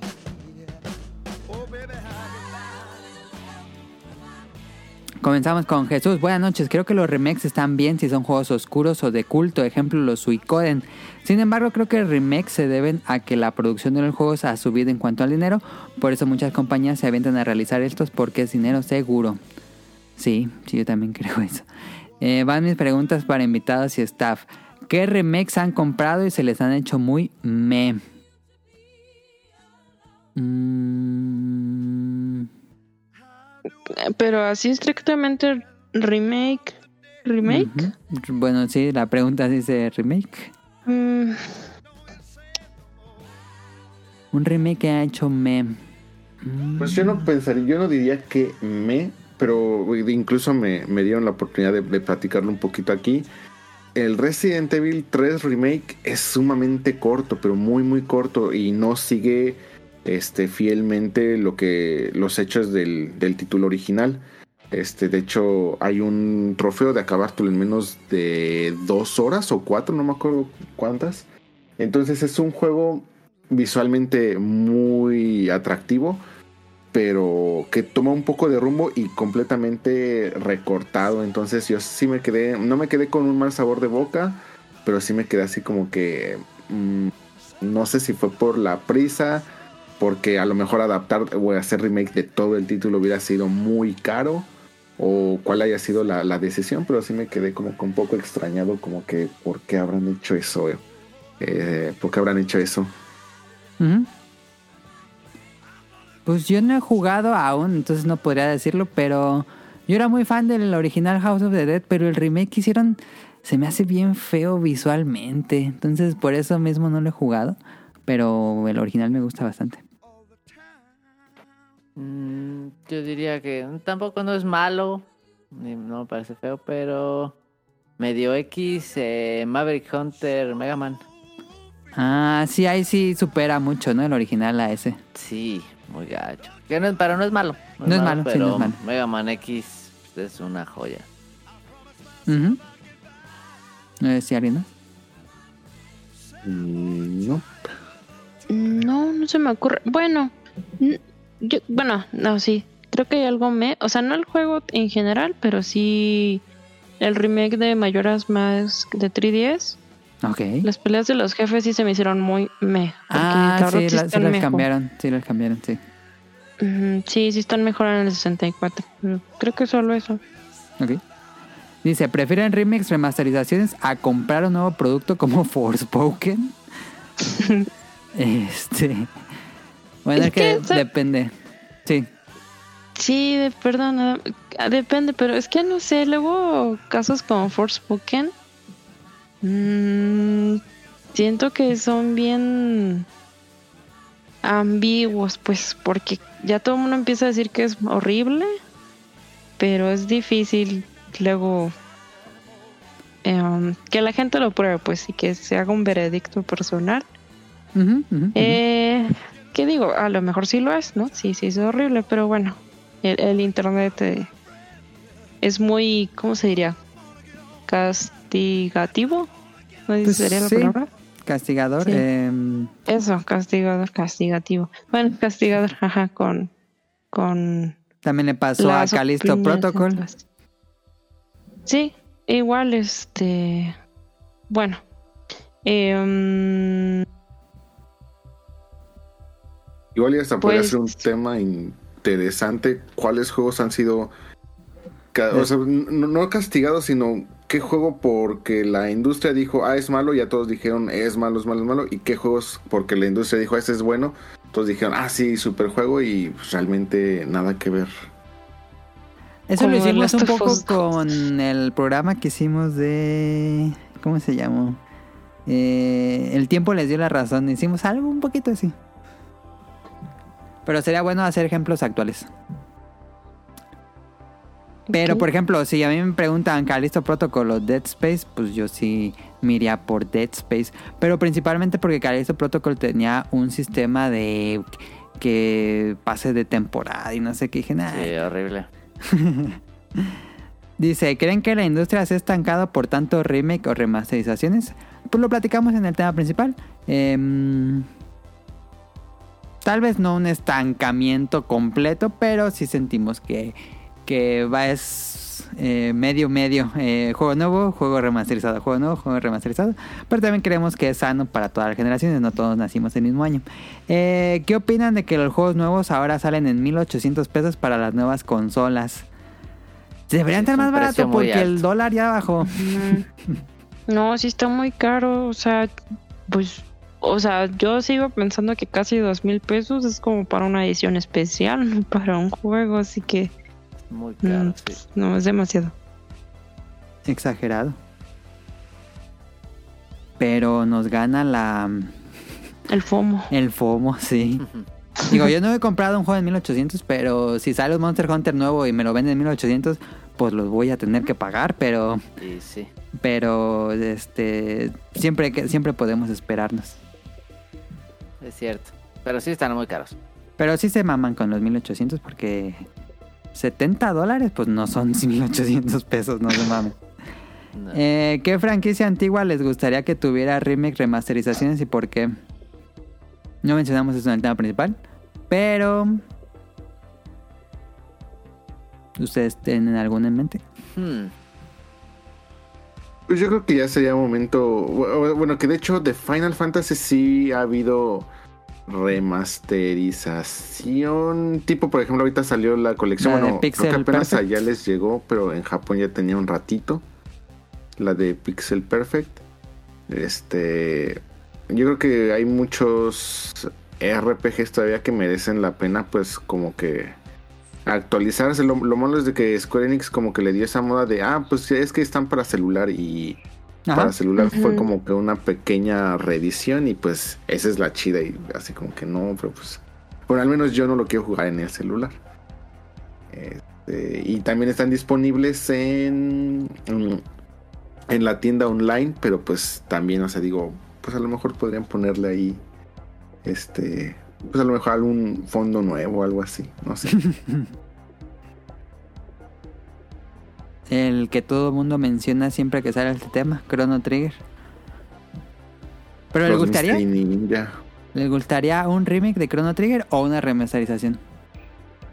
Pues yo jugué la versión de 3DS. eh, De 10. ah, de 10. Este, se me sigue haciendo muy, muy vigente, pero pues sí, o sea, el 10, ahora que lo dices, pues sí, ya tiene rato. A mí me gustaría que siguiera saliendo Tri- Chrono Trigger así, como Pixel Perfect. No tendría problemas. Pero pues también estaría bonito un HD... ¿Cómo se llama? 2D HD. Es que, por ejemplo, si me lo vuelves a dar así tal cual, que digo, o sea, yo creo que es uno de, de los juegos que todos deberíamos de tener en, en nuestra videojuegoteca. Pero no estoy tan seguro de volvérmelo a echar. Y no porque sea malo, o sea, es, es increíble y además tiene varios finales. Ajá. Este, o sea, tendrías una nueva oportunidad de pues, buscar otro final. Pero justamente yo creo que por la duración y todo eso, yo sí diría, ay, pues es que con el backlog que ya tengo, yo creo que me lo saltaría. A menos de que si me lo dieras como un remake con ya Ajá. cosas nuevas, y Ok. yo creo que ahí sí definitivamente le entraría. Me gustaría un remake de Mother 2, pero con el estilo de Link's Awakening.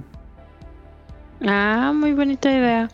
Ah, también me gustaría. Yo quisiera, pues creo que sería un port o, un- bueno, no, sí una remasterización de Xenogears porque quiero jugar ese juego. Ah, no sí, ese juego ya está bien difícil de conseguir a menos que lo emules pirata, pero sí está bien difícil ya. Mm, Sí. Chipi. Ah, y pues, bueno, sí, sí sería a lo mejor un port o igual remasterización de Mother 3. Creo que es un juego Ya, que por favor, Nintendo, lo, que sea, así como quieras, lánzalo, pero ya lánzalo en Occidente. Sí, mama Nintendo. es eh. un juego. John, ¿tú lo has jugado? Perdón, rapidísimo. ¿Me repiten qué juego? Mother 3. eh, Ah, de hecho lo, lo tengo aquí. Este, lo empecé, no lo he terminado. ok. Ok. Aquí está. Bueno, No, yo no. lo que, quería comentar de Mar 3 es que es un juego bien raro porque, o sea, siento que está adelantado para su tiempo, pero al mismo tiempo puede ser controversial hoy en día. Es como irónico. Ajá. Entonces, no lo sé. Pero bueno, ojalá algún día pase, pero cada Ojalá. vez es... Hay que dar la duda. ¿Pero qué ibas a decir, Jun? Perdón. Ah, no, no, pues este, pero no, no, adela- adelante, adelante. No, ya, ya terminé mi punto. Gracias. No, yo, yo, yo también estoy, estoy bien. Ok, ok. Eh, Daniel, ¿te- ¿qué te gustaría que trajeran de vuelta? ¿En remake o remasterización? Pues.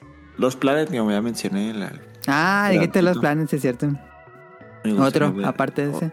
Ajá, los Planet me ¿Crees que ya ver. es hora de que lancen Red Dead Redemption 1 con el estilo del 2? Mm, pues sí, pero creo que toda, se siente más vigente. fresco ajá, por el Ajá, sí. Red Dead Redemption 2. Ah, pues es el que se me viene a la mente. Ok. Eh, dice. ¿Dónde me quedé? ¿Qué esperamos que anuncien? Ah, perdón. ¿Qué esperamos que anuncien en el próximo Nintendo Direct? Ah, esa es buena pregunta. Pues bueno, ya hay fecha para The Legend of Zelda Tears of the Kingdom. Entonces, a lo mejor un tráiler, pero. Si no sale Ya. nada de Tears of the Kingdom, ya no hay problema porque ya va a salir. No, ya este. Advance Wars, ya. Ya Advance Wars, ¿no? Salió en. Amazon México, Amazon México lo movió y fue noticia eh, internacional de que Amazon México volvió a listar eh, eh, Advance Wars. Entonces yo creo que ya es inminente la salida de Advance Wars. Pero pues ya va a salir como que debajo del agua, o sea, Sí. de repente así de, ay, ahí está, y pues yo creo que va a pasar sin pena ni gloria cuando yo creo que ya había logrado juntar varios hype de muchas personas. Que fíjate que ahora que estoy Sí. jugando Fire Emblem, se me antoja mucho también jugar Advance Wars. Es lo que también iba, iba a comentar, o sea, ya ahorita también con un nuevo Fire Emblem siento que opacaría bastante un, un Advance Wars. A mí ya Unos se me dos antoja más meses. el Mega. Ma- El, digo, el Mega. El. Metal Slug Tactics. Ah, mira, el Slug Tactics ya no dijeron nada. Ah, ya me acordé que iba a decir yo, los Mystical Ninja. O sea, ah, sí, estaría padre traerlos de vuelta. tanto como para que revivan la, la franquicia como para que esté de vuelta. Y me gusta mucho, soy súper fan de Mega Man Legends, entonces si me lo quieren dar en un remake, es encantado. Ah, ok, ok. Vi- Viendo Capcom, no se me da raro que puedan lanzar una. Pero yo siento que esa sería remasterización. Porque todo lo que ha lanzado de Mega Man ha sido remasterización. Puede que lancen alguna remasterización de Legends Trombone y Legends 2. Sí, Puede. ¿Sientes que ha habido una buena remasterización de algún Mega Man? No. Remasterización, pues la X Collection no te gustó. Ah, X Collection estaba 2-3, sí. Yo no la probé, honestamente. Sí, Creo estaba que esa estaba chida. muy bien. Sí. Pero bueno, sí, adelante. ¿Qué otra cosa creen que anuncien de Nintendo? Pikmin 4 lo ven a la primera mitad de año. Primera Ah, mitad No, no yo lo veo creo. para la segunda. Ok. Mm, Es que ya no tiene juegos, entonces o van a tener que anunciar ya su Un nuevo F0, Switch con los F0. nuevos juegos. ¿No ha salido un. Wario para Switch o sí? F0. ¿Un WarioWare o un Wario? Un WarioWare, sí, un WarioWare. Hubo. pues. El, El de... Get It Together. Get It Together. Ah, Sí. está chido. Un nuevo Wario, pero es de plataformas. Nada más. ¿Es un WarioWare? Estaría bien. Wario... Wario Land. Wario Land, Wario Land, Wario digo, Wario Wario Land, sí. ¿Iba a decir Pregunta, algo? así un poco, una pregunta un poquito off topic. La otra vez que estaba escuchando, este, ¿creen que hay en el mercado actual cabida para un F0? Para un nuevo F0? Yo creo que no, pero igual lo quiero. Pero sí, porque casi no hay juegos arcades de carreras. A menos que sea indie. Pero juegos así de compañías semigrandes, casi no hay juegos arcades de carreras. Creo que sí podría tomar ahí un nicho de mercado. Pero tendrá que ser algo así muy edgy, muy así como... Y algo que no va a ser Nintendo, creo. No, yo me iría por un tono más relajado, no tan edgy. Yo sí siento que, que no hay cabida ya ahorita. O sea, es que si piensas en juegos de carreras, pues como que sí tienes ya bastantes opciones que han seguido pues avanzando, evolucionando y pues que realmente pues no le dejan un espacio. O sea, siento que si anuncian un F0 va a ser así mucho hype de toda la gente que siempre como que ha querido un F0, pero pues en ventas sí le va a ir Claro. bastante malito. Sí, sí, sí, sí. Pues es lo mismo que pasa con Metroid, ¿no? Que tenemos yo- ahí el programa de a qué estudio le daría hasta el juego. Ahí, ahorita estaba pensando en qué, quién podría ser F0, pero bueno, este. Lo dejamos para otro programa. Eh, dice, ¿les gustó el Xbox Direct? Si no, porque... Y no lo vi, fíjate. No. Xbox. No, A, a ver, ¿alguien vio Tron o alguien vio el Xbox Direct? No, No, no, no, no, no, no. no, no. Sí, digo, no. Yo tengo Xbox y no yo lo vi. no. Yo los yo veía las presentaciones de los Xbox Showcase. El D3 siempre lo veo, pero luego hace otros Sí. eventos tipo Direct. Y yo los veía, pero realmente nunca anunciaba nada, entonces los dejé de ver. Desde hace como un año, entonces ya no vi el Xbox Direct. Porque no me interesa Motorsport ni Redfall. A mí Em, Motorsport 2.3 sí me interesa. Yo creo que así te, te va a usar mucho Motorsport nuevo. Siempre me gustó Forza, fíjate. pero no, no lo vi porque no me interesaban los juegos que iba a anunciar. Dice, ¿les gustaría un remake, remasterización de un anime, de anime como lo hizo Dragon Quest en este nuevo anime? Em, ahí viene la re- el remake de Samurai X. Ah, Y le tengo ganas. Ese está bueno, eh. otra vez estaba pensando eso. ¿Sí, Andy? Ah, perdón, yo, yo tengo tema luego como con los remakes de ¿De animes. anime? Ajá. Porque siento que no me llegan igual. Me- pues sí, siento que no es lo mismo. Es que es bien difícil, ¿no? Por querer capturar la esencia, luego los openings y los endings. Uno está muy encariñado con los originales a Ajá, veces. ajá, ajá. Y siento que no pega igual. Y al momento a mí no, no me. Eso ha me pasó con Shaman. King. Ah, sí, buen ejemplo. Eh, A mí también me pasó lo mismo. A mí me pasó con las aventuras de Fly por la falta del, Del soundtrack. del soundtrack original. Sí, eso sí daña mucho. Yo estaba pensando en... Me gustaría mucho un remake de GTO. Aunque no sé qué tan políticamente correcto sea ahora. No Pero manches, qué ese estaba gran bueno. serie GTO. Great Teacher Onizuka. sí. Estaba perra ese. Eh, Iba a decir Slam Dunk, pero hicieron las películas. Mm, bueno, la película porque se supone que van a ser varias. Yo siempre digo que no importa cuándo Initial D. Yo sí me gustaría ver Claro que yes. La, la original es muy buena, la de... Debe ser principios de 2000. Yo quiero ver más de Initial. Pero sí, sí me gustaría. Que viene este año, viene la secuela de Initial D en anime que se llama... Ay, se me fue el nombre. GT... ¿Pero la secuela de qué? De, de Initial D. Es que no sé dónde me quedé yo, fíjate. Pero este es, Este- él- él como otra historia, pero ubicada en el universo de Initial D. Que de hecho, o sea, si, si tienen todavía hambre de Initial D, en manga siempre ha habido. Ajá. Entonces volteen a ver un poquito el, el manga. Siempre se ha seguido sacando varias historias. Tiene, Relación a veces no. este Euromix. Ah, Pero no tiene la sí. música, sí es cierto. Yo siempre le pido, todos los viernes le pido a... mm, ¿Quién se fue? Daniel No se fue. Ah, Este, siempre le pido a Panini que ya impriman Initial D, porque no se puede conseguir en ningún otro, bueno, y- ilegalmente claramente, pero, pero en inglés tampoco se puede conseguir el manga de Initial D. ahí está. Ajá. Em, pues creo que con esto terminamos las preguntas de Jesús. Eh, leo los demás comentarios. Ella nos dice, creo que la industria del entretenimiento, no solo de los videojuegos, está llegando a un punto en el que se deja llevar por lo de- que la nostalgia vende. Ya que cuando éramos niños, eso que vimos y jugamos se veía muy distinto a lo que puede hacerse ahora. Entonces, al tener la oportunidad de volver a jugar o ver algo con la nueva tecnología que hay, es como verlas de nuevo. En cuanto a los juegos, igual tal vez la idea de los remakes ayuden a que los desarrolladores traigan lo que querían crear realmente en su momento.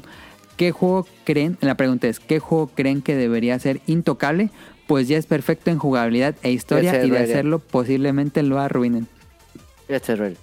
Es lo que yo iba a decir, Jet Set Radio.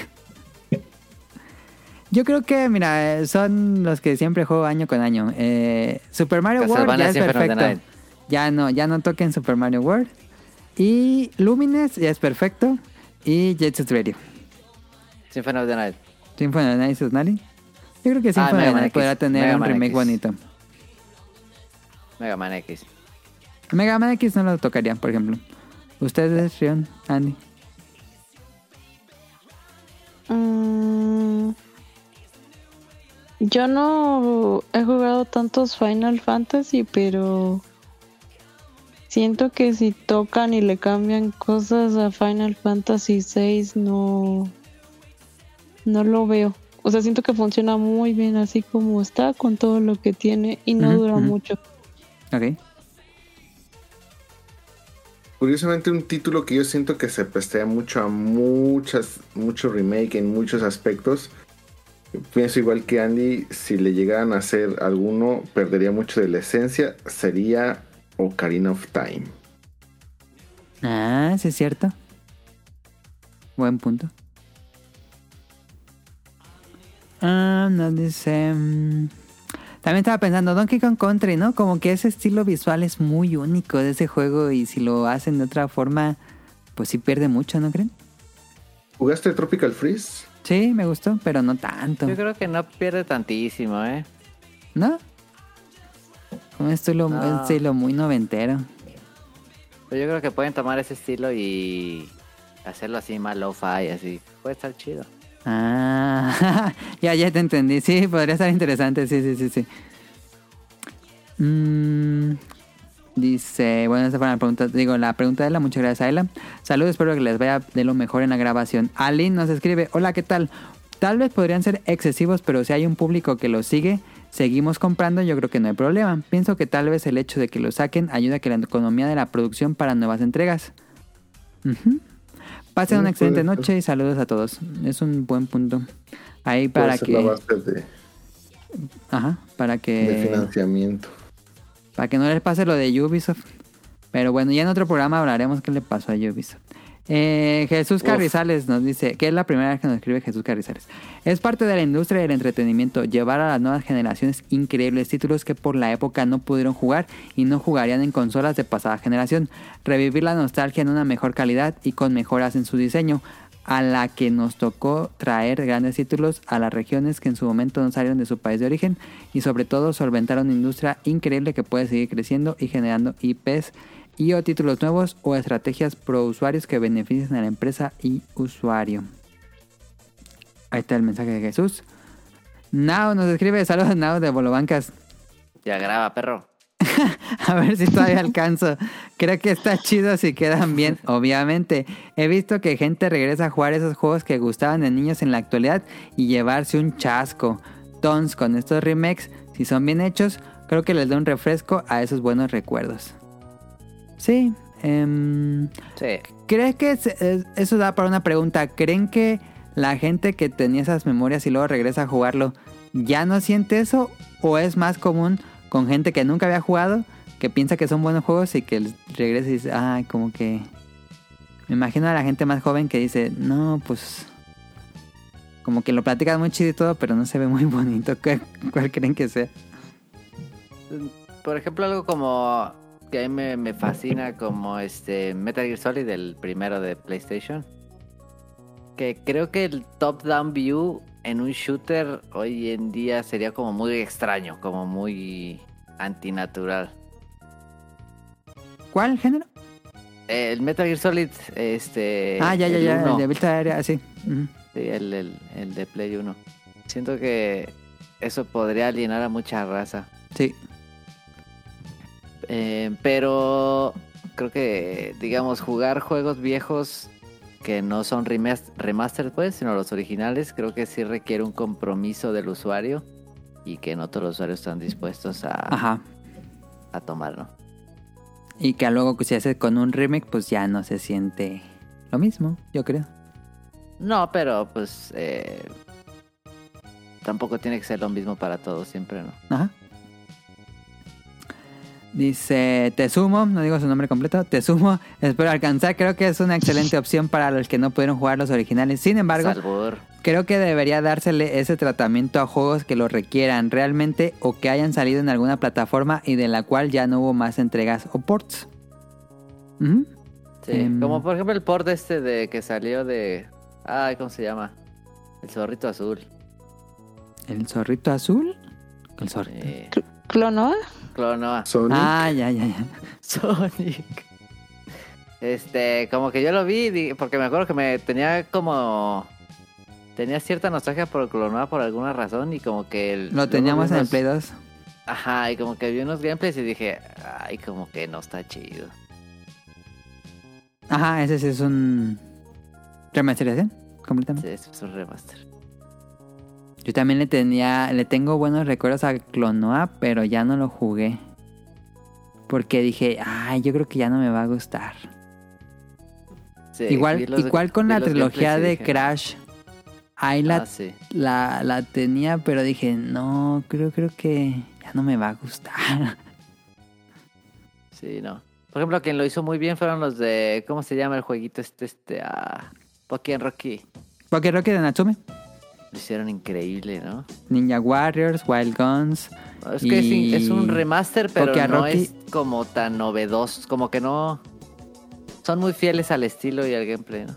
Sí, es, e- es una raya en medio entre remake y remaster. Ajá. Está entre los dos, porque es el mismo juego. Pero muy purista. pero tiene muchas cosas nuevas, pero es la misma esencia del juego original. Ojalá más. Ojalá existan más juegos que tengan esta línea. Sí. Pero es muy raro. El de Wild Guns es perfecto. Ujú. Y Ninja Warriors me fascinó, lo acabé como cuatro veces el año pasado. Sí. Pero bueno, y nada más por último nos escribió Torchic. Hola chicos, yo creo que no son excesivos porque también hay mucha propuesta nueva y es bueno tener la reimaginación de juegos viejitos o no tanto. Lleguen a nuevas generaciones y los que los disfrutamos en su momento lo volvemos a vivir. Ahí está todas las preguntas de esta semana. Daniel me dijo que se le fue el internet Ah. y ya no me dijo nada más. Pero bueno, ya casi acabamos. Em, pues nada más digo los saludos y nos despedimos. Saludos a Kamui y a Mika. Kamui creo que esta semana regresa el Pixelania Podcast, si no me equivoco. Y Mika, eh, creo que él está también está este lunes próximo, pues ya, ya sería febrero. em, eh, ya regresa a tipos móviles, por si quieren escuchar. eh, de, libros con Mika y videojuegos con Kamui. Eh, y también yo grabo con Kamui y con César. Amairán y, Yuyos grabo Dream Match. Es un programa completamente de anime. Entonces, si quieren escucharnos, ahí está. También saludos a los del Bolo Bancas, a Nao, a Rol y a Manu. que ayer no hubo episodio, pero pues no, no hay, no hay problema. Pero ahí lo escuchan todos en. Todos los episodios están en YouTube. ¿Cu- ¿Cuándo va a haber caricaturas? En teoría sería esta semana. Ok. La cuarta temporada de los Simpsons. Sí, la cuarta. ¿Sí, la cuarta? Sí, ¿verdad? ya vienen las buenas. Sí. De hecho, me faltan como cinco episodios ya para acabarla. Eh, pero sí creo que esta semana toca caricaturas que vimos dedicado. Hacemos un podcast, también un video podcast con los bolobancas de las caricaturas que vimos. Estamos haciendo un episodio dedicado a cada una de las temporadas de Los Simpsons, las buenas. Por supuesto, no podemos más que agradecer a Rion Jun que nos acompañó esta semana. No, muchísimas gracias por considerarme para este capítulo. Muy entretenido, muy divertido y pues espero poder acompañarlos en otro episodio más adelante. Claro que sí. Eh, más que invitado, como siempre te digo. Eh, saludos a Axel, a Andy que nos acompañó esta semana. Muchas gracias por retomar el tema. Creo que sí daba para una buena plática y espero que les haya agradado, ¿no? A los que nos escuchan. Muchas gracias por invitarme. Gracias a ti, Andy. Y este fue. Va a ser gracioso, pero ya habíamos hablado de remix en el 471 hace más de 100 programas. Entonces podemos decir que este programa fue un remix de ese programa. Que es algo que podemos hacer Hemos el tenido beta. Sí, creo. eh, remix de programas. Ese, ese sí creo que sí vale la pena. Sí, creo que podemos hacer muchos remix de programas si tenemos más invitados. Eh, por ejemplo, los de Orígenes y bueno, todo eso. Que ahí viene el remake nuevo de. El remake de los Bolovanes. Eh, ¿Dónde me quedé? Saludos Saladito, que lo pueden escuchar en la opinión de lados los lunes y viernes y también en Twitch. A Dafne de la Sirenita Petit Merman en Twitch. Estuvo. Ahorita estaba twitcheando. Estuve un rato platicando en el chat. Em, saludos a Rob Sainz de Showtime Podcast. Se lo pueden escuchar ahí mismo en langaria.net, donde escuchan este podcast. A Jacobox y al Cut de Hobbies and Zombies. A Jesús Sánchez, que nos escribe que semana a semana. A Aline, muchas gracias por escucharnos. A Josué Sigala. A Efestomar. A Protoshoot. Hasta Canadá, creo que ya está en Canadá. A Eric Muñetón. Al señor Suki. A Gerardo Olvera. A Oscar Guerrero. A Mauricio Garduño. A Gamer Forever. A Gustavo Mendoza. Andrew Lessing. Marco Bolaños. A Vente Madreo. Al Quique Moncada. Al Dr. Kat. A Cadasco. A Helter Skelter. Y a Daggett de la presa Daggett. Y eso es todo. Si les gustaría escribirnos para leer sus preguntas o, si tienen preguntas que hacernos y les gustaría contact- contactarse, estamos en Twitter. Únicamente tenemos Twitter. Arroba podcast beta. P-O-S-S-A-S-T. B-E-T-A. Eh, nada más tenemos Twitter y en... Probablemente escuchan esto, pues ya, ya saben dónde estamos. Pero tenemos eh, el canal de podcast en Apple Podcast, iBooks, Spotify, Google Podcast, si no me equivoco. Aunque luego nos tumba Google Podcast por alguna razón. Y en langaria.net pueden escuchar todos los episodios eh, viejos. Ahí están. Porque en estos canales, pues sí hay muchos, pero luego no están todos. Si quieren, si quieren escuchar alguno viejito, eh, pueden ir a langaria.net. Y eso es todo por nuestra parte. No sé si, bueno, más bien, siempre que tenemos invitados se me olvida decirles si quieren mandar saludos, si quieren algún, dar algún comentario. Este, ahora sí que siéntanse libres de hacerlo. No, Este, pues bueno. muchas gracias. Ay. No, no, no, por favor, por favor, por favor. Chocamos mucho, pero bueno. Este, no, pues saludos a todas las personas que descarguen, amigos, pareja, este, familia, todos los quiero mucho. Bye. Yo nada más recordarles que ya está disponible la segunda temporada de Record of Ragnarok Ah, sí. en Netflix. Por favor, corran a verla, corran, corran, veanla, ¿Ya la viste disfrútenla. No, no, de hecho apenas vi el primero Ah, y, y estoy... ¿Es la de las peleas? Sí, sí, Sí. sí. Y sí la quiero ver esa, ¿eh? Por favor, háganlo, no, no, no sé. yo tengo que No, verla no. antes de que Netflix comience a cobrar lo de cuenta dividida. Porque ya me van a quitar el Netflix, entonces tengo que verla antes de que pase eso. Por favor. Y muchas gracias por invitarme, muchas gracias por tenerme aquí, muchas gracias por escucharme. Y pues nos vemos en el futuro. Ah, a Rion lo siguen en Twitter. Tiene Twitter en arroba RionJun, R-I-O-N-Y-U-N. Y a Andy la siguen en Twitter como Ansefi. ¿O cómo es? No, como an, an, An de Cook. Sí, ya me acordé. guion bajo de Cuco. D T H E C U C C O. No sé si enredemos a la gente, pero ajá, anda Cuco. Sí, si nos siguen en Twitter, ahí vamos a poner los, mm, pues, los perfiles por si quieren seguirlos. Pues eso sería sería todo. Muchas gracias por escuchar. Nos vemos la próxima semana. Descansen, pasen una excelente semana y nos vemos. Muchas gracias, bye. Bye, Bye, gracias, bye, bye, bye.